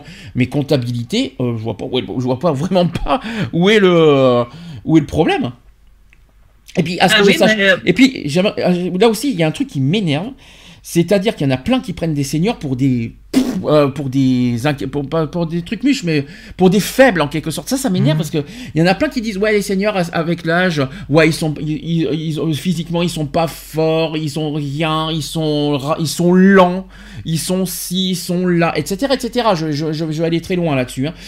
Eh ben moi je, peux vous jurer, je peux vous jurer que déjà il y en a plein qui ont plus de 40 ans, 50 ans, 60 ans, tout ce que vous voulez. Il, y en a qui, euh, il y en a plein qui vous mettraient plein le, euh, bah, plein la gencive quoi. Parce qu'à 60 ans, je peux vous jurer qu'il y en a plein. Il y en a, il y en a qui donnent l'exemple et, la, chose, la seule chose qu'il faut leur, leur, euh, leur faire, c'est du respect. Il y, bien- en a plein à 60 ans qui ont la force de l'âge, qui, qui, travaillent, qui, ont, qui sont boum, qui sont très, très vaillants, très, très énergiques, etc., qui, qui sont forts aussi physiquement. Après, t'as la nouvelle génération, ouais, c'est des vieux. Bah non, euh, alors ça, ça, ça, c'est la nouvelle génération c'est d'aujourd'hui. ça hein. l'em- l'embêtant de, de la, gér- la, la- la- la génération de maintenant de, qui sont dans, dans, dans les 20 ans, c'est que c'est eux qui savent tout faire, Ouais, c'est ils ça. ont tout connu, C'est ça. hein, euh, les personnes âgées c'est ça. rien connu forcément, euh, limite euh, de, pour eux, parce que déjà pour eux, un coup, une personne de 40 ans, c'est déjà une personne âgée. Super. Et forcément, euh, ils, ils- ils n'ont rien connu. C'est eux qui ont forcément euh, plein de potes. Ils ont eu plein d'expériences de vie. Euh, limite, le- le- leurs parents, quoi, ils n'ont rien connu sexuellement. tu vois ce que je veux dire? Non, non, je vois tout à fait. Mais non, c'est pas une histoire d'âge, la force. Euh, la force physique, regardez, il y a plein de sportifs qui ont 40 ans et qui, et qui, qui ont la force de l'âge de faire du sport. Euh, Il y, en a- il y en a plein, même à 50 ans. hein. Il y en a même, il y a même des, ma- des, des marathons, il y en a plein qui ont 50, 60 ans qui font du marathon. C'est pas donné à tout le monde, ça aussi. hein. Parce qu'on parle beaucoup de, travail, mais on peut, on peut parler de sport aussi dans ce cas. Euh, Mhm. Il y en a plein qui ont un certain âge et qui, qui sont très, encore très puissants euh, côté sportif aussi. hein. Moi, je trouve ça, moi, je trouve ça cruel. Regarde, regarde Nathalie, euh, euh, avant de venir en Belgique, elle s'est quand même présentée pour le championnat de France euh, pour boxe taille. Mhm. Et, euh, et, et d'ailleurs, euh, ils se sont fait huer euh, par euh, le public parce que, en fait, euh, normalement, ça aurait dû elle qui aurait dû euh, remporter le match, mais ils ont préféré euh, faire euh, déclarer vainqueur la jeune de 20 ans. Parce qu'elle avait 20 ans. Donc ça, c'est de la discrimination, je tiens à le rappeler ça aussi. hein. Discrimination en raison de l'âge, ça existe. Hmm. Qu'on soit senior ou jeune. Donc euh, là, ça, c'est la discrimination. Et ça, ça m'énerve parce que Et- beaucoup d'entreprises, ils, ils veulent des jeunes. Ils Parce qu'ils- fait huer. Eh ben, ils ont raison. Moi, je suis désolé, je- je- le public a eu raison. Parce que je suis désolé, c'est pas sur l'âge qu'on doit juger, c'est sur la performance. Et, euh, et il me semble qu'il y a, au niveau performance, il y a beaucoup de personnes âgées qui peuvent montrer l'exemple à des jeunes, des jeunes aujourd'hui très euh, faiblards et très euh, portés sur l'informatique en plus. Alors qu'il y a des, des, personnes, on va dire des seniors, parce que les personnes âgées, on dit, on dit pas les vieux, parce qu'en plus j'ai horreur, de- on dit, on dit pas les vieux. Quelqu'un qui me dit, lui c'est un vieux, lui je, je les triple, c'est personne. On dit personne âgée ou senior, mais vieux, on, oublie ça déjà. Trop vieux, c'est une Oui, et, et discrimination. déjà aussi arrêter de dire senior ou personne âgée à une personne de 40 ans. Ça aussi, c'est autre chose. Oui, par contre, tu me l'apprends, je savais pas qu'on pouvait traiter de senior à 40 ans. Vous savez quel est l'âge du senior? À quel, âge, à quel âge c'est le senior? C'est 75 Non, c'est pas 75, c'est 55. Eh Ouais. ben, C'est 55 ans. À, partir de 55 ans, tu es considéré comme senior. Donc, euh, effectivement, je te rassure, Eve, tu as moins de 55 ans, tu n'es pas senior. Tout va bien pour le meilleur des mondes. ça, c'est dit, ça, c'est fait. Mais euh, en tout cas, au niveau performance, il y a plein de personnes âgées euh, et de seniors qui, peuvent, ont, un exemple, voilà, un énorme exemple à donner au niveau de la nouvelle génération. Au lieu de les traiter de moins que rien, de faibles, de lents, de tout ce qu'on veut, regardez-les travailler et ça vous donne. Et, euh, hein, parce qu'il y en a plein, euh, il y a- moi je vous dis clairement, il y en a, à 60 ans, il y en a plein que j'aurais aimé être à leur âge. hein. De leur force qu'ils ont, mais j'ai dit, mais mince, quoi, à 60 ans, j'espère être comme eux. Parce que la, la chose qui que j'espère, c'est euh, de pas perdre ma force, ma, mon- ma dépendance, tout ça. Il y en a plein qui ont 60 ans et j'espère être comme eux. Et que je leur transmets tout mon respect d'ailleurs, hein, je le dis clairement. On va changer de sujet. On va maintenant parler de comment bien vivre sa retraite. Alors, on va revenir un petit peu ce que- sur une des premières questions que je vous ai posées au début. Comment vous imaginez votre retraite? Là, je parle maintenant dans la vie quotidienne. Là, on parle plus de financier. bah, c'est savoir comme, euh, qu'est-ce qu'on va faire de la journée, C'est ça. comment on va s'organiser. Est-ce que, par exemple, vous vous imaginez du matin au soir devant la télé? Non. Déjà, j'ai pas la télé. Non, mais c'est un exemple. C'est un exemple. Ah, Est-ce que du tu t'imagines Est-ce que tu t'imagines ah, Parce que beaucoup de retraités font comme ça, malheureusement. Il y a soit la télé, soit la lecture, soit les tricots, soit. Pardon Tu C'est disais ce qu'elle te dit, celle qui t'y Mais, tricote, mais c'est- elle est c'est- bien armée et mais de faire il y a rien de méchant. Il y a rien de méchant, Eve, tu le sais très bien. Il y a rien de méchant. Mais je te dis comment, malheureusement, certains fonctionnent. Et il y en a que soit, voilà, soit c'est la télé, soit c'est la lecture, soit c'est les mots croisés, euh, ou même des jeux, euh, tout ce que vous voulez. Ou alors, au pire, euh, voilà, faire euh, comme il y en a plein qui font, hein, des tricots, enfin faire du, du- pas des tricots, mais comment te dire, de là, comment on dit, comment, on fait, comment ça s'appelle? C'est pas de la couture, hein, c'est autre chose. C'est quoi? Quand on fait des tricots, ça s'appelle quoi? Surtout ne m'aidez pas, hein, euh, mais merci, merci. À je ne sais pas, que à tu part vas savoir dire, faire euh, du tricot. C'est pas de la tu- couture. C'est pas de la couture, euh, faire du tricot avec des aiguilles là. Eh ben, c'est du tricot. euh, du tu tricotage, peux- ouais, d'accord. D'accord, Comment tu peux appeler ça autrement à part du tricot Ouais, ouais, tricot toi-même, hein. non mais je rêve. Alors comment vous imaginez votre retraite? Je sais pas. Moi, je sais pas du tout. Ah, je vais répondre après une question parce que beaucoup de retraités font autre chose que je pense que vous, vous y attendez, c'est normal. La première chose qu'ils font, vous avez- euh, je pense que c'est tout à fait logique. Mais euh, quelle est la première chose? Qu'est-ce que vous avez envie de faire pendant votre retraite? Euh, moi, je pense que m'offrir une deuxième jeunesse. Super. Tu Tu crois veux que dire en faisant des voyages, en faisant des trucs comme ça? ah oui, avec quel moyen Non, mais après, voilà.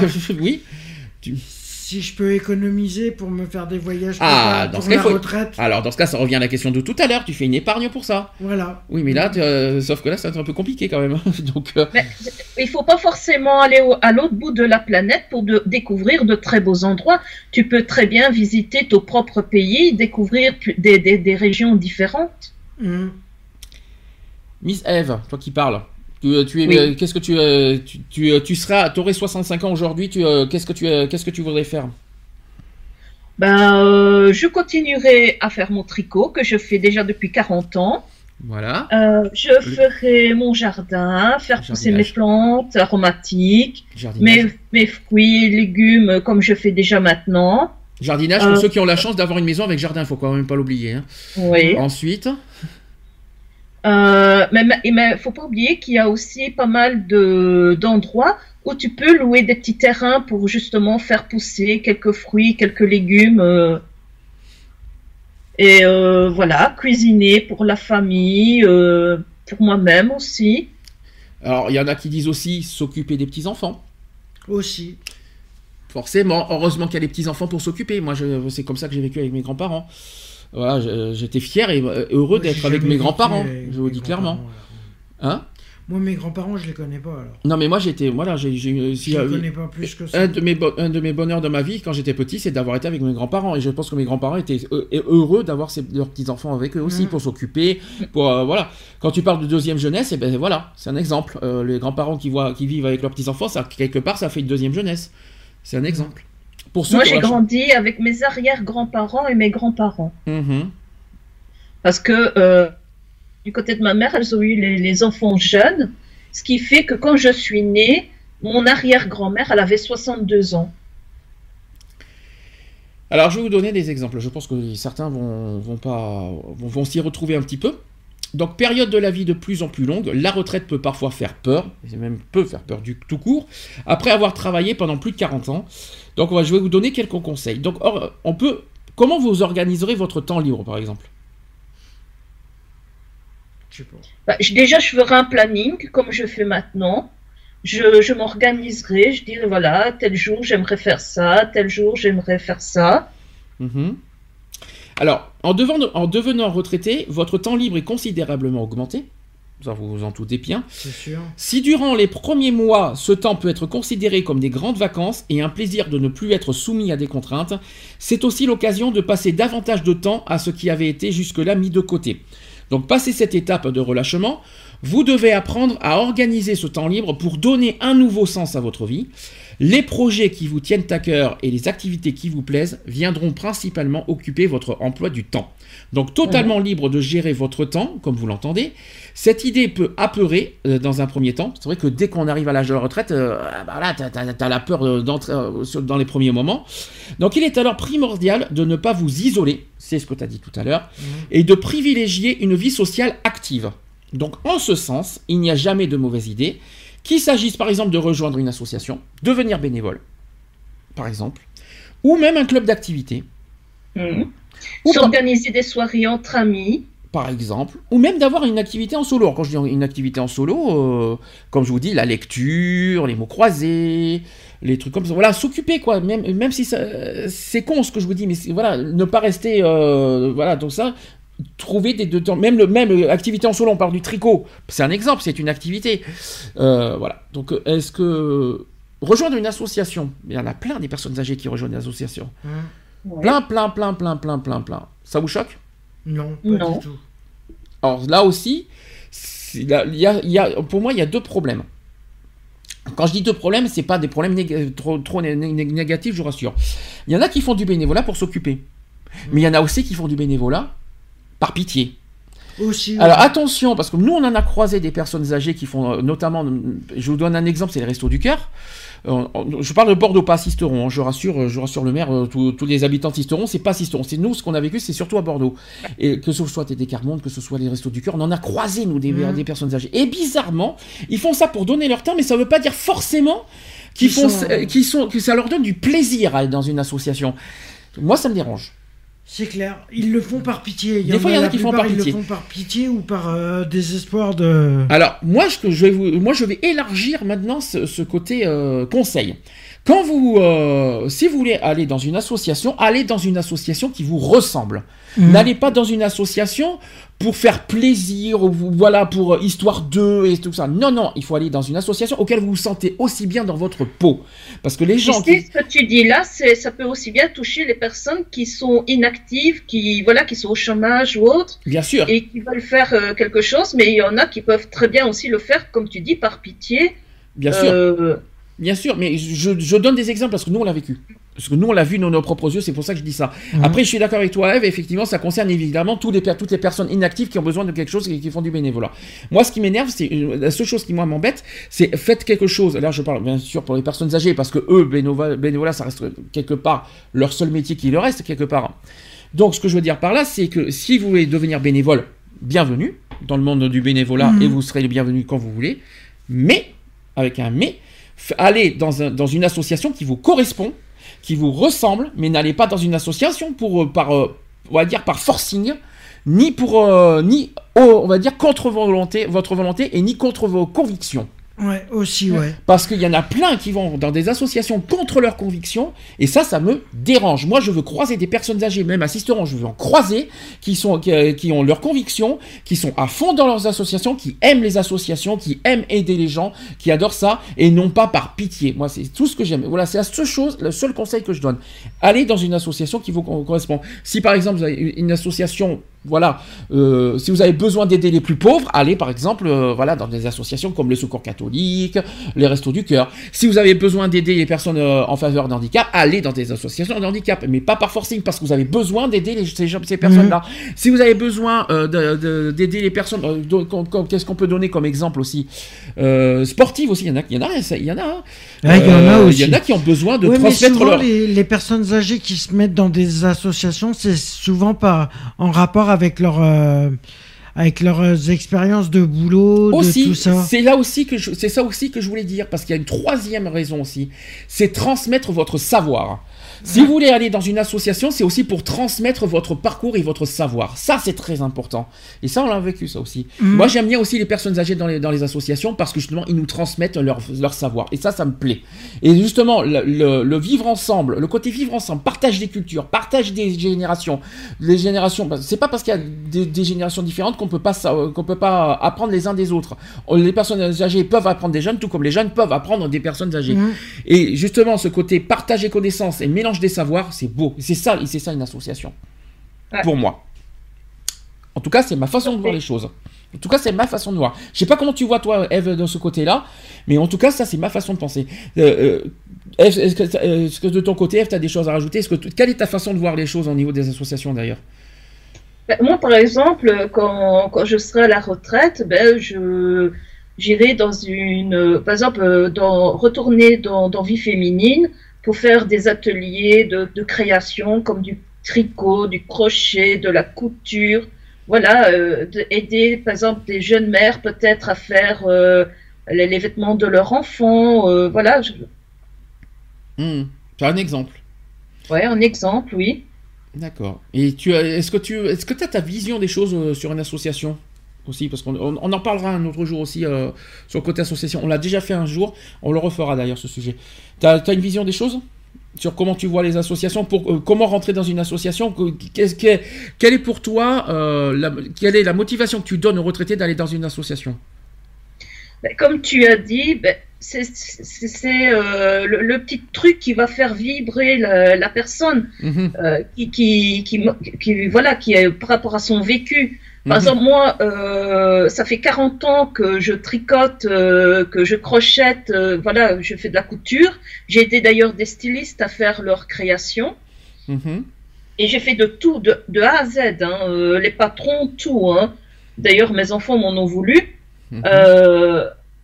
Voilà, il faut, faut, faut prendre quelque chose qui motive. Par exemple, vous êtes quelqu'un qui, qui avait, la, comment on dit, la main verte. Euh, pourquoi pas donner des, des aller dans une association euh, il y, en a hein, Bien sûr. pour euh, le, le- Les jardins solidaires, des trucs comme ça? voilà Oui. mhm. Par exemple. pour, pour cultiver soi-même euh, ses petits fruits et légumes c'est pas mal aussi Bien sûr. Comment tu et de ton côté, tu, tu vois ça comment? Toi, toi, tu l'as as vécu aussi comme moi à Bordeaux. Est-ce que tu as, est-ce que t'as, quelle est ta vision des choses aussi sur ce sujet? Moi, ma vision des choses, elle est plus simple. Elle est... Moi, je le...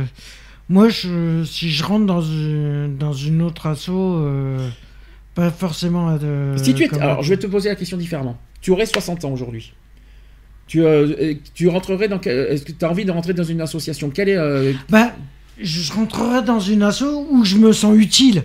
mhm. Parce que si c'est pour rentrer dans une association et puis se, être mis de, de côté, ça vaut pas le coup.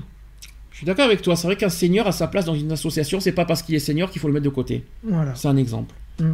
C'est vrai, je suis d'accord avec toi. Alors là aussi, le, co- le- le conflit des générations, dans une association, ça n'existe pas pour moi. voilà. Mais t'as raison. Mais ça, tu, euh, toi, dans une association, c'est parce que tu as besoin de te sentir utile. Ouais. Et par, par, tu irais- Par rapport à la connaissance que j'ai eue, par rapport à tout ce que j'ai vécu, par rapport à tout ce que j'ai. Voilà, j'arriverai peut-être à. Tu te sentirais utile dans ta retraite par rapport à ton parcours de vie. Ouais. Donc c'est ton parcours de vie qui te, qui te, qui te, qui te pousserait à aller dans, Ouais. dans une association Mhm. et que et, justement tu, tu partagerais ce que tu as vécu. Voilà, ouais. D'accord, c'est un exemple. Pourquoi Comme pas ça, euh, ça serait le conflit, ça serait la différence des générations et. et Faut pas de différence. parce que moi, je pourrais, je pourrais en apprendre encore mieux de la génération de maintenant, et eux, ils pourront en apprendre de ma part. Mhm. Comment on vivait euh, à l'époque où, voilà. Par exemple. Alors ça justement, ça tombe bien que tu dises ça. Est-ce que est-ce que ça se fait que voilà, c'est pas parce que est-ce que par euh, et d'ailleurs c'est ce que les retraités d'aujourd'hui nous font. Ils nous parlent sans cesse oui, dans les années 60 on vit comme ça. Est-ce que franchement euh, il faut vivre dans son temps ou est-ce que parce que tu parles de parcours de vie donc es obligé de parler de ton passé. Souvent, souvent, ils n'arrivent pas à s'adapter. C'est Mhm. pour ça. Alors, justement. Euh, la technologie, tellement qu'elle a avancé, Alors, ils n'arrivent pas à se repérer, ils n'arrivent pas à... Alors bon, dans 20 ans on va voir si tu vas t'adapter à la nouvelle technologie dans 20 ans alors dans ce cas. Euh, je suis pas sûr. Ah bah voilà, donc c'est un exemple que je te donne. Oui, Donc- non, mais c'est pareil dans toutes les conflits de génération, c'est pareil dans toutes les générations. Mais c'est pas, c'est pas quand je dis qu'ils ont vécu à l'époque, je parle de travail. Je parle pas, Ouais. je parle pas de, par exemple, oui, dans mon époque, euh, la, la NPE, ça se passait pas comme ça. On avait directement un travail. Mhm. On avait, euh, cette- alors c'est, je suis d'accord. Malheureusement, nous, on n'a pas vécu ça. Même s'ils ont vécu ça, c'est pas, et c'est pas à peine de s'en prendre à la nouvelle génération qui n'a pas vécu ça et ils n'y sont pour rien. Là, c'est, là, là, il faut s'en prendre aux politiques. Euh, c'est la politique qui fait ça. C'est pas la génération qui fait ça. Ouais, Euh, si- sûr. ce que je- la seule chose qui moi me dérange, c'est que les- le côté conflit de génération, euh, c'est on n'a pas les conflits, ils vont pas. C'est bien de prendre comme exemple, on apprend des choses, ça, ça fait plaisir d'a- d'apprendre euh, de, de- de ce qu'ont de ce qu'ont vécu les seniors. Mais de la reprocher au- à la nouvelle génération de vivre ça, on n'y est pour rien. Ouais, on n'y peut rien. hein, Dans c'est- 20 ans, et ben dans 20 ans, quand nous on va être à, à notre âge de la retraite, on va pas dire, mais vous savez, nous à notre époque, on a vécu comme ça. Aujourd'hui, c'est peut-être pas comme ça, c'est pas normal. Non, c'est pas. Dans 20 ans, il faudra pas retrans... on va- il faudra pas faire le même, euh, la même erreur, on va dire. Ouais, mais Surtout que dans demande- 20 ans, vous aurez eu quoi euh, Quatre présidents? Donc euh, forcément, il y a eu, il aura forcément eu pas mal de changements hein, avec euh, chaque, euh, chaque président, parce que chacun va apporter son, son truc. Et, et donc voilà, euh, C'est ça. Mais, mais c'est indéniable qu'il va y avoir du changement. qu'on apprenne, qu'on apprenne notre vie. J'aime bien apprendre des choses euh, comme par exemple ce qu'ils ont vécu dans les écoles. C'est pas du tout Mm. comme aujourd'hui. Oui, j'aime bien apprendre, mais ils ont pas le droit de reprocher. Il faut pas reprocher euh, la nouvelle L'évolution. génération, l'évolution. Ouais, il faut pas, faut vivre avec son temps. malheureusement, il faut quand même le dire aussi. C'est sûr. Concernant le vivre, bien vivre sa retraite, donc il existe de nombreuses solutions permettant de bien vivre sa retraite. Donc il faut découvrir de nouvelles activités, il faut vivre ses passions, Mhm. ou encore prendre soin de soi tout simplement. Donc vous devez simplement mettre en œuvre les solutions qui vous plaisent. Le but n'est pas forcément de vous lancer dans une multitude d'activités, il faut trouver le bon équilibre tout simplement. Mhm. Il vous faut trouver un nouveau rythme de vie, un rythme qui vous correspond, qui favorise votre bien-être et votre épanouissement personnel. Donc pour certains, il s'agira d'avoir une ou plusieurs activités différentes tous les jours, et pour d'autres, l'envie de ne rien faire qui sera plus présente. N'est-ce pas? Ça, c'est sûr. ça c'est pour Mister en face. Donc il n'y a Non. pas je vais me faire tuer. Il n'y a pas de bon ni de mauvais rythme tant qu'il est bien vécu par la personne. Il reste toutefois important de se fixer des objectifs afin de structurer votre temps. Donc il peut s'agir d'objectifs à court ou moyen terme. Outre l'aspect du temps, il est tout aussi essentiel d'organiser votre espace de vie. Donc à la retraite, vous passez davantage de temps à la maison. Quelques aménagements peuvent être pensés aussi. Et si vous vivez en couple, parce qu'il faut quand même penser à ça aussi, vivre en couple à la retraite, il faut quand même le dire aussi, les aspirations et les besoins de chacun ne doivent pas être occultés. Vous devez avoir des activités communes tout en conservant des activités personnelles. Ouais. Je vais faire une parenthèse. Ça, Bien ce ne sera pas mon cas. Bien- Euh, à la retraite, je serai encore célibataire. Alors justement, ça tombe bien. Parenthèse. Bien vivre sa retraite, mais on va parler sexuellement cette fois. Ah on bah, va ça- oser. Il faut. euh, On va pas. On va pas dire qu'il y a un âge limite aussi pour s'épanouir sexuellement. Non, c'est sûr. Justement. Mais bon, après, c'est- ça dépend. C'est péjoratif, c'est péjoratif parce que il y en a beaucoup qui se disent que une personne euh, de 70, 80 ans, eh bien, ils, ils le mettent au même stade qu'un enfant de 5 ans. Ça veut dire que ben, ils n'ont pas de sexualité. Mhm. La, sexuali- la sex- sexualité pour eux, ça n'existe pas. Bien, Pourtant, si. Le seul problème, c'est que le seul, le seul moi point négatif que je trouve, c'est que beaucoup de personnes âgées euh, draguent des jeunes. Enfin, des- Ouais, on va ouais, dire si. 10 ou 20 ans plus jeunes. Bon, moi, c'est c'est juste le seul, le seul bémol qui, moi, me dérange. Mais en revanche, ils ont tout à fait le droit. Et en- ils sont tout à fait en âge de bien vivre euh, leur sexuellement. Et je trouve ça, par contre, dégueulasse qu'on se moque justement des retraités, parce qu'ils, euh, soit parce qu'ils euh, se tiennent la main, soit parce qu'ils font des bisous, soit parce qu'ils ont, ils s'épanouissent sexuellement, etc. Moi, je trouve, je trouve ça dégueulasse, parce qu'il n'y a pas d'âge pour s'épanouir sexuellement. Moi, je trouve C'est ça ça que je te dis. On, Oui. leur- on les, on les remet à, un- à un stade euh, comme s'ils avaient euh, 5 ans d'âge mental, en fait. Et moi, je trouve ça dégueulasse. Déjà, déjà, je trouve ça beau, un couple qui, qui dure depuis au moins 40 ans déjà. Je trouve ça beau, c'est magnifique. Je pense que pas beaucoup ne y arriveront à ce stade-là. C'est tellement clair. beau. Après, même si par exemple il y a des séparations, de re- de- de- d'être à nouveau en couple avec quelqu'un, de se marier à 60 ans, où est le problème? Et, ça, et en plus, ça regarde qui? Ben, personne. Ça regarde personne. Ça regarde que les personnes qui vivent ça. Ils ont, ils ont le droit de s'épanouir, ils ont le droit de vivre en couple, ils ont le droit de vivre euh, pleinement euh, leur, euh, leur, leur sexualité. Je j'ai pas honte de le dire. Mhm. À 60 ans, je sais pas, à 60 ans, euh, Eve, à 60 ans, tu, tu, euh, sexuellement, ça changera quelque chose pour toi? Euh, à mon avis, ce sera comme maintenant, ce sera le calme plat. Mais je pense à une grand-tante qui est restée jeune fille jusqu'à ses 66 ans. Et à 66 ans, elle s'est mariée. Très bien. Bah, c'est beau ça. Bah, c'est beau. Bah, je trouve ça. eh ben, c'est tellement magnifique. Euh, Il n'y a pas d'âge pour se marier, il n'y a pas d'âge pour, euh, pour vivre heureux surtout. C'est ça Mhm. qu'il faut se dire. Et les gens qui se moquent, moi je veux dire que je suis très cruel avec ça. Je suis très méchant sur ces genres de personnes qui se moquent. hein, je vous le dis clairement. Donc au-delà aussi des démarches administratives, la retraite se prépare aussi sur le plan personnel. Ce tournant s'anticipe euh, sur tous les domaines, donc activité, relations, habitat, santé.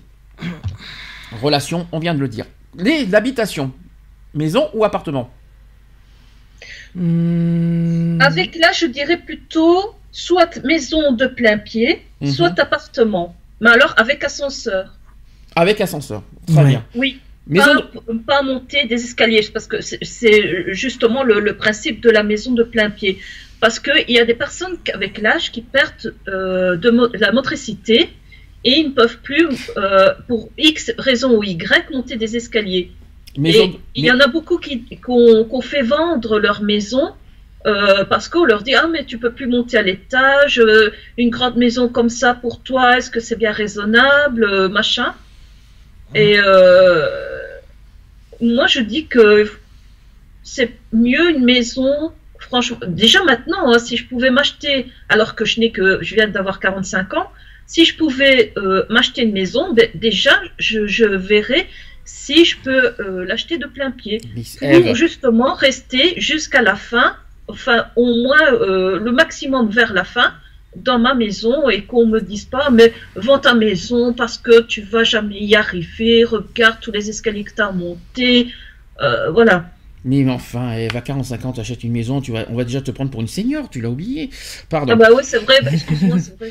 Heureusement que Charlotte n'est pas là, elle m'aurait, elle m'aurait fusillé, elle a 30 ans, elle est propriétaire. hein, parce que- Ouais. elle, aurait été là, j'aurais rigolé avec Charlotte encore sur ce D'ailleurs, c'est étonnant que Charlotte. Elle, est, euh, elle, a pas- elle a- elle a beaucoup d'occupations associatives et euh, avec son euh, truc professionnel, c'est pour ça qu'on la voit moins en ce moment. Mais elle, nous- elle pense à nous, elle est toujours parmi nous et on la verra, je rappelle, à Paris. mhm. Euh, côté habitation, je reviens sur l'habitation. Maison de retraite ou particulier? Si je peux être en particulier, ça serait mieux, mais euh, après, s'il faut que j'aille en maison de retraite. euh, Locataire ou propriétaire? Si je peux être propriétaire, euh, Si je peux. ouais. Oui, et si ouais, tu- pourquoi pas. c'est pas facile, hein C'est pas évident, mais voilà. Mais il faut déjà Alors, que les banques acceptent ici- euh, que je devienne propriétaire. Oui, Eve. Ici, euh, ma grand-mère, par exemple, elle louait une maison qui euh, appartenait à la maison de retraite. Mhm. Donc, c'était des, ce sont des petites maisons pour les pensionnés. Donc, euh, elles sont de plein pied, bien sûr, avec euh, un living où tu as la cuisine euh, comprise. Tu as une salle de bain adaptée à, à la pers- au problème de motricité. Tu Mhm. vois, tu as une chambre aussi adaptée. Et c'était pas mal. Alors, d'autres autres étapes aussi qu'il va falloir franchir et qu'il faut envisager, c'est le, on va dire l'étape, euh, le passage à la retraite, tout simplement. Mhm. Quand c'est l'heure de passer, le pot de départ, si vous préférez, à la retraite. Alors, le- psychologiquement, ça aussi, c'est pas évident. Psychologiquement, ça te- ça t'affecte euh, quelque part. hein. Parce Ah, que tu t'y attends jamais. euh, Tu t'y attends, mais après, tu, le jour où ça arrive, tu te dis pourquoi maintenant et pourquoi ça aurait pas pu attendre encore un peu. C'est une nouvelle vie. C'est une- Ouais. Comme tu dis, c'est une deuxième vie. C'est enfin une deuxième vie, une troisième même, parce que Mhm. la première vie, c'est quand on passe déjà à l'âge adulte. Ça, c'est la première étape. Et après, tu as la deuxième étape, c'est la- passer déjà à l'âge à la retraite. Voilà, il y a deux étapes de notre vie Mhm. qu'on franchit quand même. hein. Euh, donc, euh, évidemment, quand on, pa- quand on fait ce pot de départ, il y a une émotion, une émotion, euh, énorme pour ceux qui la vivent, hein, bien sûr. Euh, grand changement de vie, bien sûr, tout simplement. Et euh, pour euh, certains, il faut se poser les bonnes questions au moins un ou deux ans avant le départ. Ça veut dire qu'il faut anticiper ce pot de départ. Ça veut Ouais. dire- Après, dire que ouais, mais. faut, il faut pas faire au dernier moment. Il en, a- il- en fait, les gens qui, qui ont vécu ça, ils, ils se disent anticiper ce moment-là. Donc psychologiquement, il faut pas attendre. Il faut se dire deux ans auparavant, bah écoutez, dans deux ans, voilà, pot de départ, au revoir, terminé. Il faut anticiper euh, ce pot de départ et aussi ce côté, euh, voilà, cette, euh, cette douleur psychologique de, Mhm. de passer à l'âge à la retraite, tout simplement. Alors, Il y en a même qui, qui euh, disent que ce serait pas mal même avant, dans les cinq ans avant le- la retraite. Parce que vra- vraiment psychologiquement, comme ça, petit à petit, tu te mets dans, dans l'idée que voilà, dans X temps, tu seras à la retraite. Oui. Et, et, et te préparer aussi à, à l'après-retraite. De, voilà, de ne pas faire une espèce de burn-out en disant qu'est-ce que je vais faire de ma vie? Voilà, je, je peux plus. Je, euh, avant, je me levais à telle heure pour aller travailler, je revenais à telle heure. Maintenant, qu'est-ce que je vais m'emmerder? Qu'est-ce que je vais faire de mes journées, etc. Etc. Les préparer déjà d'avance. Alors, dans ce cas, faut pas- Psychologi- euh, psychologiquement, c'est vrai que ça, c'est une autre étape, mais après, t'es- tu t'y habitues. hein. Dans ce cas, ça, ça soulève une autre question qui n'a rien à voir avec la retraite. Il faut se préparer psychologiquement à franchir 40 ans, 50 ans, Ouais. 60 ans. Eve, tu l'as passé, la- tu l'as bien passé la quarantaine? Oui. Ah oui, t'es sûr?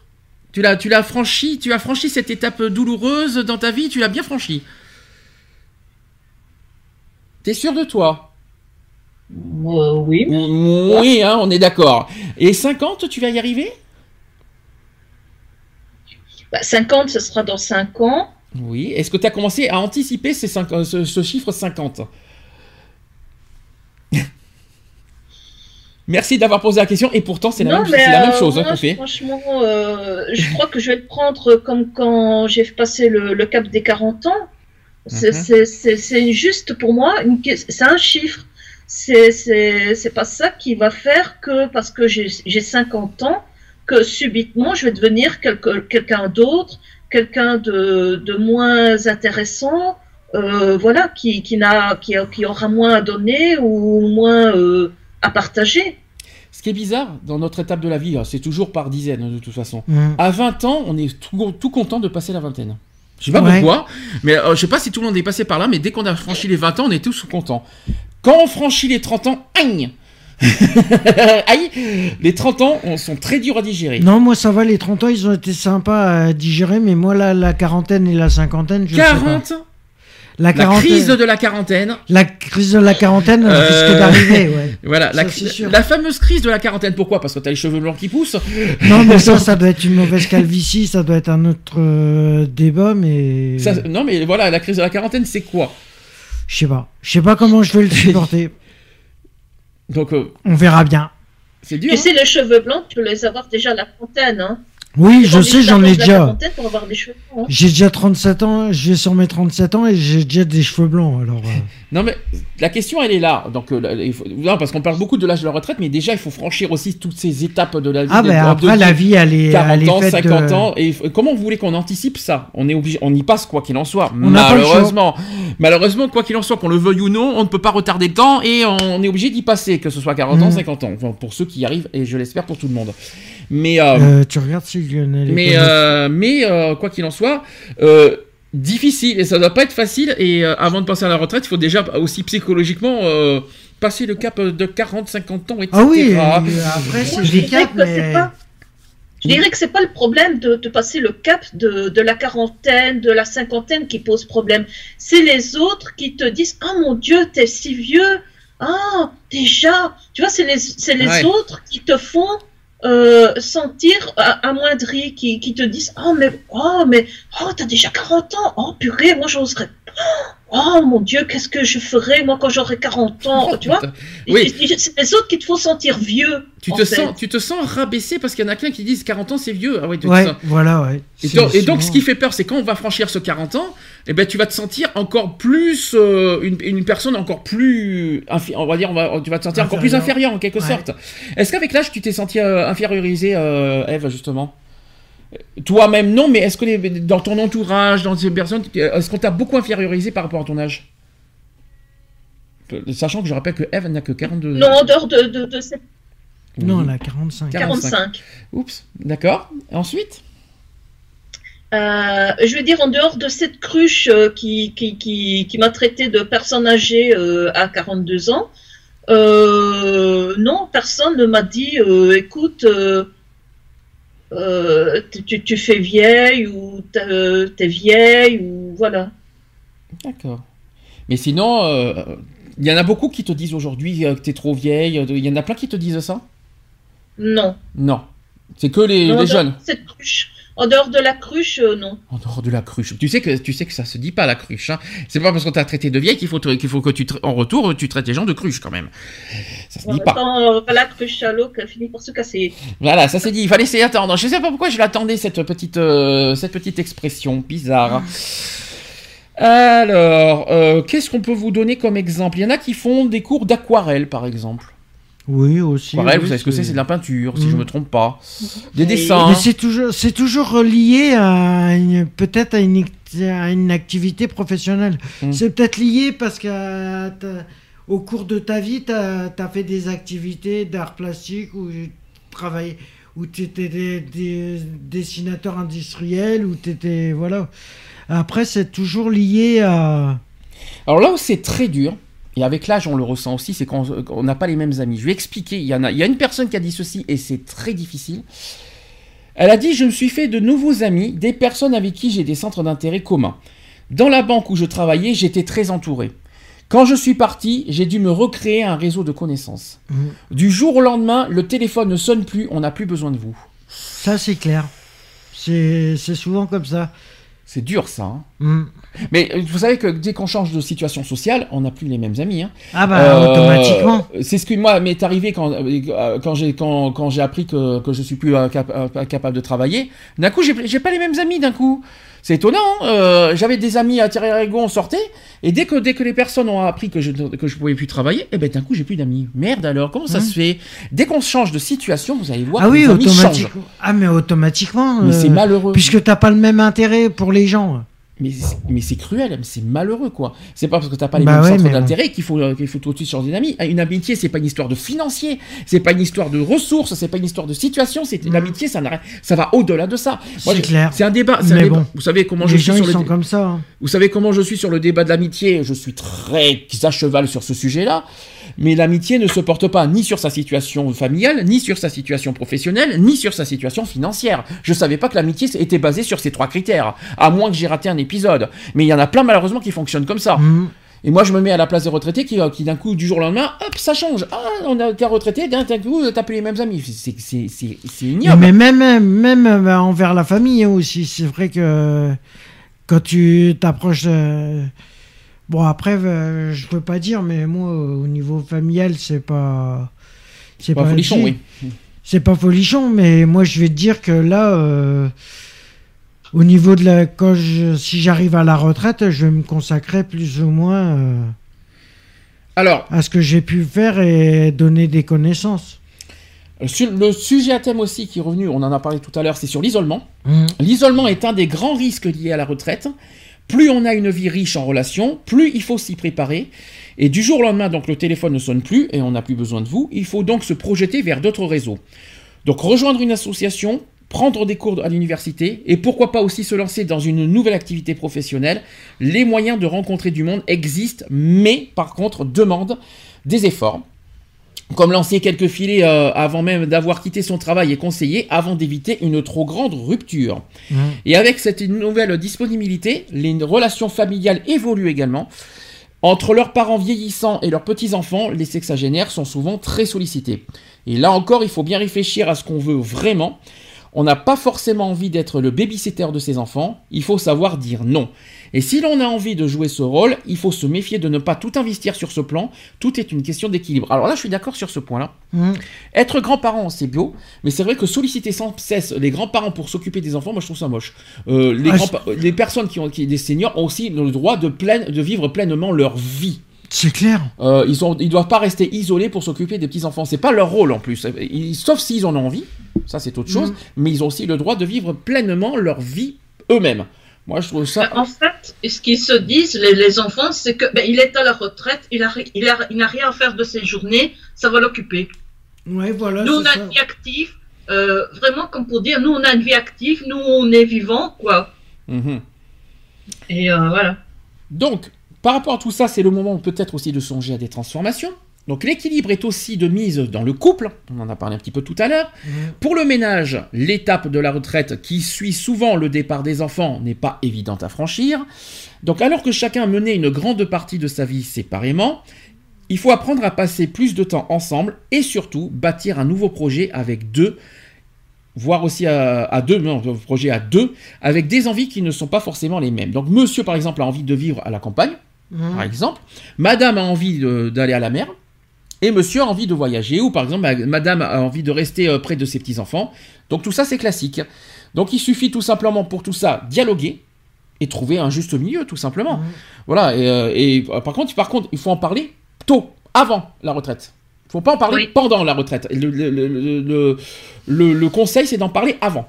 Comme ça, ça évite les mauvaises moi, surprises. Je dis que le jour où je serai en retraite, peut-être le, le fait que j'ai pas pu voyager, peut-être que je me ferai des voyages. Mhm.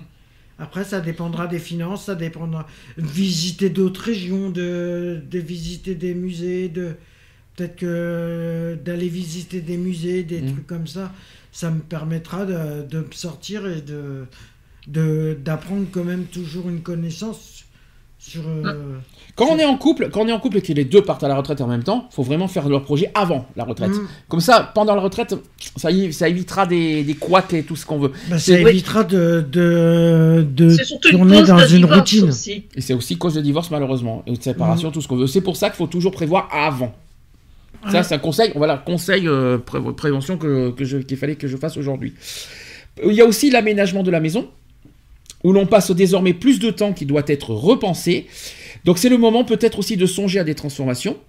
Donc, euh, par exemple, euh, c'est ce qu'a dit le directeur euh, de la Caisse nationale d'assurance vieillesse. Et pour ne pas être surpris par le grand âge, il faut s'y préparer lorsqu'on est encore jeune. La dépendance est souvent précipitée par une chute. Donc n'attendons pas avant d'installer une barre d'appui dans la salle de bain ou par exemple des ampoules avec des détecteurs de présence. C'est un exemple. Oui, c'est une idée. C'est une image, hein, je rassure. De nombreuses personnes profitent de la retraite pour déménager. Mhm. Une décision à ne pas prendre à la légère non plus, parce que si l'on décide d'aller euh, s'installer sur son lieu de vacances, mieux vaut faire un essai au cœur de l'hiver, parce qu'il est important de vérifier de quelles relations on bénéficie sur place, Mhm. tout simplement. À la soixantaine aussi, il est temps de se préoccuper davantage de sa santé. Il faut quand même en parler, ça aussi. Il faut conserver une activité physique. Et si le sport n'est pas une habitude, il n'est jamais trop tard pour s'y mettre. Une personne de 60 ans peut faire du sport. Ah Il y a oui, rien bah de oui, après. euh, Même du stretching, n'importe quoi. Et je rappelle que marcher, et du- c'est faire, du sport, je tiens à le rappeler aussi. Ah oui, c'est faire du sport, hein, Alors, marcher. hein. du stretching, euh, qu'est-ce qu'on peut, qu'est-ce qu'on peut conseiller? Même euh, faire des coups, même des trucs de tennis, pas besoin de faire, pas besoin d'être Raphaël Nadal pour faire du tennis, hein. euh, Ouais, bah oui, tu fais une heure ou deux de, tennis par jour ou, ou par semaine. Il n'y a, pas besoin, d'être, aussi fort que les compétiteurs sportifs aujourd'hui pour faire du sport. hein. Mhm, Je tiens à rassurer. clair. Voilà, donc le C'est sport. est- surtout très bon aussi pour la santé, par exemple, pour euh, la densité osseuse euh, qui se perd avec l'âge, entre Mhm. autres. Ouais, c'est clair que là, après. euh, Alors sachez que la marche, par exemple, évidemment, est particulièrement bénéfique et accessible à tous. mhm. Et il y a aussi des associations qui proposent aussi de la gymnastique adaptée aux seniors. Ah, ça, je savais pas, par Et ben ça, je trouve ça beau. C'est bien, franchement, d'en parler, euh, de, le- de- de le souligner. Moi, je trouve ça super d'en parler. Je savais pas forcément non plus, mais je trouve ça beau qu'il y ait des associations qui proposent ça aux seniors. C'est- Et je pense qu'il n'y a pas que la gymnastique, je crois qu'il y a aussi du sport. Et donc pour bien vieillir, pour bien vieillir, c'est bien d'avoir, mais il faut quand même aussi apprendre à être. Mhm. Ça, c'est une petite, euh, petite phrase, la petite phrase philosophique du jour. Il faut aussi choisir son médecin généraliste avec soin, Ouais. une fois qu'on est à la retraite. Donc il doit être assez jeune, je ne sais pas pourquoi. Je sais pas Bah, pourquoi. pour le suivre assez longtemps. Euh, il oui, doit être ou- assez jeune pour vous suivre. Ah oui, en fait, il doit être assez jeune pour vous suivre assez longtemps. Bien sûr, il doit être compétent, Hmm. mais il faut aussi qu'il ait un intérêt pour la prévention. Très important clair. ça aussi. Un suivi précis et régulier, c'est essentiel pour la santé. Mhm. Il faut également pre- prendre soin de son corps et prendre soin aussi de son esprit. Donc c'est le moment peut-être aussi de développer sa vie spirituelle, ça c'est ce qu'a dit un médecin. Donc pour bien vieillir, c'est bien d'avoir, mais il faut aussi apprendre à être, tout ça c'est ce qu'a dit le médecin, Hmm. tout simplement. Les conseils sont bons? Oui. Oui. C'est bien, hein? Oui, après voilà, c'est selon tes occupations. Après, tu fais ce que, ce que- comment tu fais. euh, voilà, c'est, je sais pas. Après, c'est chacun, est, euh, chacun voit sa, son système de retraite différemment. hein. Comment s'occuper pendant sa retraite, euh, chacun le voit. euh, voilà. Alors, pour moi, après, je, pour finir, je, parce qu'on parle beaucoup de bénévolat, Mhm. je vais donner quand même des conseils pour devenir un bénévole heureux. J'ai bien dit heureux, E-R-E. Ça, ça, ça, c'est un délire avec, euh, Lionel, Heureux. c'est- E-R-E. E-R-E. Je sais pas si Lionel nous écoute ou s'il est pas loin, mais euh, il, doit être- il, doit, il doit en rigoler. Euh, donc, si vous avez soif d'être utile dans le domaine de la solidarité, donc avant de vous investir comme volontaire dans une association ou même dans une ONG, il y a cinq étapes Mhm. pour devenir un bénévole heureux. Alors d'abord le dossier. Explication. Tout d'abord, il faut se demander auprès de quel public on souhaite s'investir et évaluer son temps libre. C'est ce qu'a expliqué Mhm. une responsable à l'espace bénévolat. Je peux vous donner le site www.espace.bénévolat.org qui peut vous renseigner pas mal de choses. Mhm. Donc c'est un organisme qui conseille les bénévoles et les met en relation avec les associations. Certaines missions impliquent un engagement régulier, par exemple un après-midi ou un soir chaque semaine. Le lien tissé avec des personnes sans domicile fixe, par exemple, ou des malades, ou même des enfants scolarisés, se construit dans la durée. Mhm. Il faudra aussi choisir ses actions en fonction de ses créneaux de disponibilité. C'est clair. On peut aussi s'investir ponctuellement. Donc par ailleurs, de nombreuses associations proposent des missions limitées dans le temps, en particulier l'été ou au moment des fêtes de Noël, les fameux Noël solidaires par exemple. Mhm. Cela peut être un moyen de se tester avant un engagement de plus longue durée. C'est ce qu'a expliqué la responsable de l'antenne parisienne de France Bénévolat. Le site aussi, je peux vous le donner, www.francebénévolat.org, qui peut aussi vous donner plein de clés. Deuxième étape, il faut défendre une cause, il faut aider les autres et partager une passion. Mhm. Deuxième étape. Donc chacun a ses raisons de s'engager. Il faut défendre une cause, aider les autres, partager une passion. Parfois même, le désir d'engagement prend sa source dans une histoire très intime. Un petit peu ce qu'on a dit tout à l'heure. Mhm. Comme par exemple sa maladie. Eh oui, on peut, euh, la maladie comme le cancer peut être aussi une source Le de, décès d'un parent, de- ouais. par exemple, même le décès d'un parent. Le décès d'un Mhm. parent, apparemment, ça peut aussi euh, donner euh, envie bah, d'aider les autres.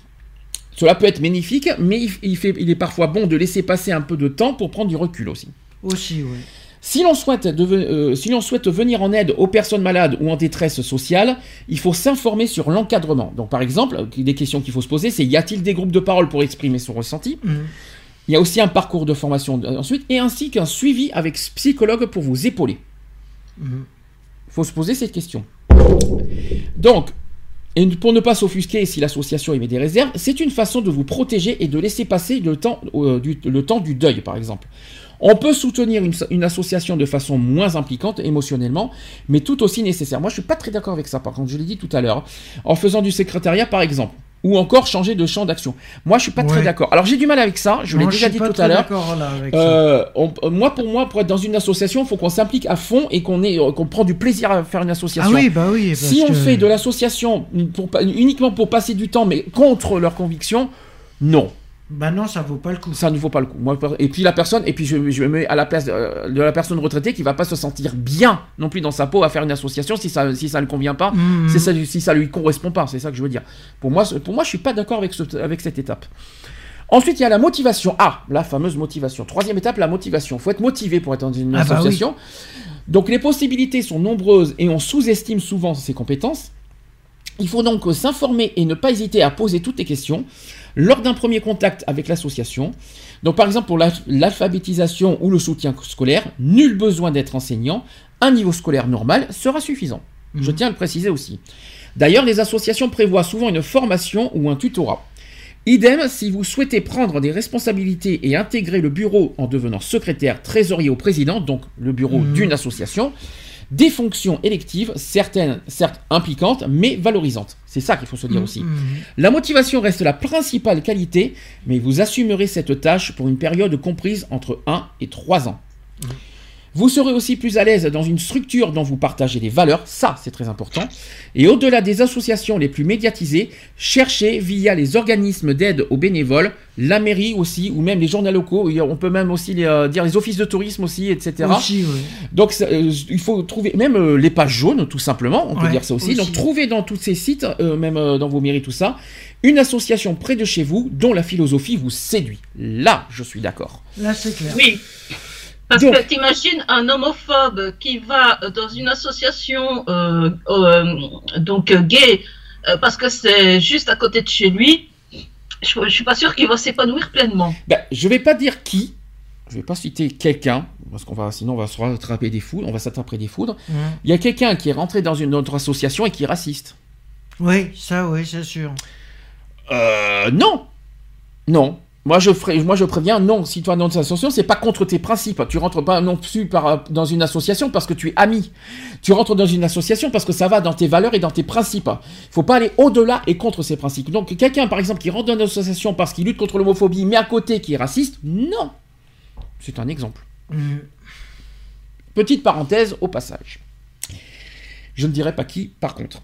Alors, euh, euh, ensuite, au-delà des associations donc les plus média- médiatisées, comme je vous ai dit, trouvez votre association près de chez vous, dans les annuaires, dans votre mairie, les organismes, Mhm. euh, etc., les offices de tourisme. Trouvez votre association qui vous correspond et qui, correspond, et qui va dans votre, dans votre euh, Logique. logique. Le mode d'organisation est aussi important, donc certaines personnes ont besoin d'être très encadrées. Elles seront davantage à l'aise dans une grande ONG où on leur assignera une tâche précise. Mhm. D'autres, au contraire, préféreront une petite association où elles pourront être force de proposition. C'est vrai. je Aussi, suis d'accord aussi. Voilà, donc, comme je vous ai dit, les conseils. Bah, c'est pas mal. Ouais, non, c'est vrai que si c'est pour rentrer dans une association et puis qu'en fin de compte, tu. Parce que ça arrive qu'il y a des personnes âgées, des seniors qui, qui rentrent dans des associations parce qu'ils ont envie de s'occuper euh, les journées, mais qu'ils y voient pas forcément leur intérêt dedans. C'est pour ça. C'est pour ça que je, je leur conseille, n'y allez pas. Parce que Mhm. psychologiquement, vous vous sentirez plus mal dans votre peau. Plus, euh, plutôt oui. que, et, et c'est ça que je suis en train d'expliquer. Euh, je préfère mieux une personne, euh, là je parle de tout âge cette fois, dans une association, euh, quel que soit l'âge je parle, je préfère mieux qu'une personne soit dans une association qui se sente bien dans leur peau, qui, sont, qui vont dans leurs principes, plutôt que quelqu'un qui se force à aller dans une association, histoire de s'occuper. Ouais, Et clair. Et euh, histoire de s'occuper et euh, histoire d'être euh, actif, d'être ci, d'être là, mais qu'à côté il y a des choses qui ne qui nous correspondent pas, notamment euh, dans notre cas par exemple la lutte contre le racisme. Je vais pas demander à quelqu'un qui euh, euh, quelqu'un qui a, même si à côté il y a la lutte contre l'homophobie, quelqu'un qui a bien lutté contre l'homophobie, à côté euh, il y a la lutte contre le racisme et quelqu'un quelqu'un qui n'aime pas lutter contre le racisme, il va pas aller dans une association qui lutte contre le racisme. Je sais pas comment expliquer, mais il faut pas que ça aille dans- euh, contre leurs principes et contre leurs convictions et contre leur volonté Mhm. vous vous sentirez plus mal dans- à l'aise et plus mal dans votre peau pour à, à rentrer dans une association comme ça. Donc allez dans une association qui est dans votre principe, dans vos convictions, dans votre intérêt et dans vos valeurs. Mhm. Très important. Et je parle de tous les âges. C'est clair. Très important. Est-ce que vous avez, en conclusion, des choses à dire? Non. Alors que ce soit partie technique ou partie humain. Bah c'est de c'est de vivre au mieux sa retraite et c'est pas parce qu'on vieillit que forcément on est moins inculte ou on est ou on est moins intéressant. Bien sûr. Ah, ça, je suis d'accord avec toi. Très bien dit, parce que c'est pas- avec l'âge. Un, on est, on, on est très intéressant. Deux, on n'est pas. euh, tu vois, euh, je retiens ce qu'a dit Eve tout à l'heure, parce que franchement, dire à 40 ans qu'on est vieux, déjà, Mhm. ça, ça se dit pas. Euh, c'est pas parce qu'on prend de l'âge, qu'on a de, voilà, qu'on a de l'âge, que comme tu dis, un, on, est moins, on, est, on est plus inculte. Deux, qu'on est, on, on peut, on peut rajouter aussi qu'on est moins vaillant, qu'on est moins Mhm. intéressant, qu'on est moins euh, physiquement. voilà, on a la force de l'âge, etc. Euh, puis moi, je pense, là, si on doit parler aux euh, des seniors, je suis désolé, euh, les seniors, et on en croise plein, nous assisterons ici des seniors. Mhm, mhm. Euh, Ah, il y en a plein. il y en a plein, assisteront, on en croise plein, plein, Mais plein. moi Et ben, j'en ça- et je vais dire qu'il y a des seniors, Eh ben- ils font encore du sport euh, ils font encore du sport tout le matin. hein. Vous imaginez que nous, on est dans une ville où il y a beaucoup de seniors Et ben moi, ça me dérange pas. Ah, moi, de ça vivre, me dérange pas de avec euh, la moitié de la population, ce sont des seniors. Et ben en quoi ça ça m'a pas gêné? Moi, la vie me plaît et puis de vivre auprès des seniors, moi, ça me plaît. Voilà. Moi, ça Et me choque pas. L'embêtant, moi, ce que je trouve embêtant, c'est que quand il y a euh, une ville comme ça où euh, les personnes âgées sont euh, dominantes, je vais dire, eh bien, on dit c'est une ville morte. Ah, Lionel vient d'arriver. Alors attention, nous avons Lionel qui vient d'arriver. Allô Pronto? Je crois qu'il a des soucis de connexion. Ah, ça y est, il est là. Ouais, est. Bonsoir. Coucou Tu nous expliqueras pendant la pause l'évolution Ah. de la situation, d'accord Merci Lionel. On est en train de faire notre conclusion du sujet. Euh, Est-ce que Eve, tu veux rajouter quelque chose?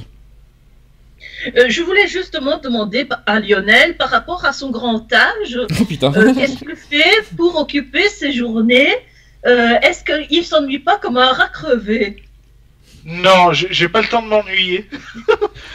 Il a la protèque à côté. franch- Non, j'ai pas le temps de m'ennuyer entre mes activités bénévoles et, Mais- et puis ben, la maison et tout ça. Donc ouais, non, j'ai j'ai pas le temps de m'ennuyer. En fait, tu vis comme un retraité. C'est ça, carrément. Merci Lionel. Euh, Je rappelle, que, je rappelle que Lionel a 35 ans, il est déjà trop vieux. euh, pour travailler, d'après ce que le McDo lui a dit. Donc, euh, donc euh, imaginez le bordel. Hmm. N'est-ce pas Lionel? Je te charrie un petit peu, j'essaie de te retrouver Oui, un petit oui, peu oui, d'humour en oui, ce- en en Ouais. moment délicat chez- pour toi, parce que c'est très délicat en ce moment pour toi. Donc j'essaie de te trouver un petit peu d'humour. Voilà. Est-ce que, conclusion, autre chose à rajouter? Non. Non. Bah voilà, ça c'est dit, ça c'est fait. Donc Retrouvez nos vidéos et nos podcasts sur www.equality-podcast.fr.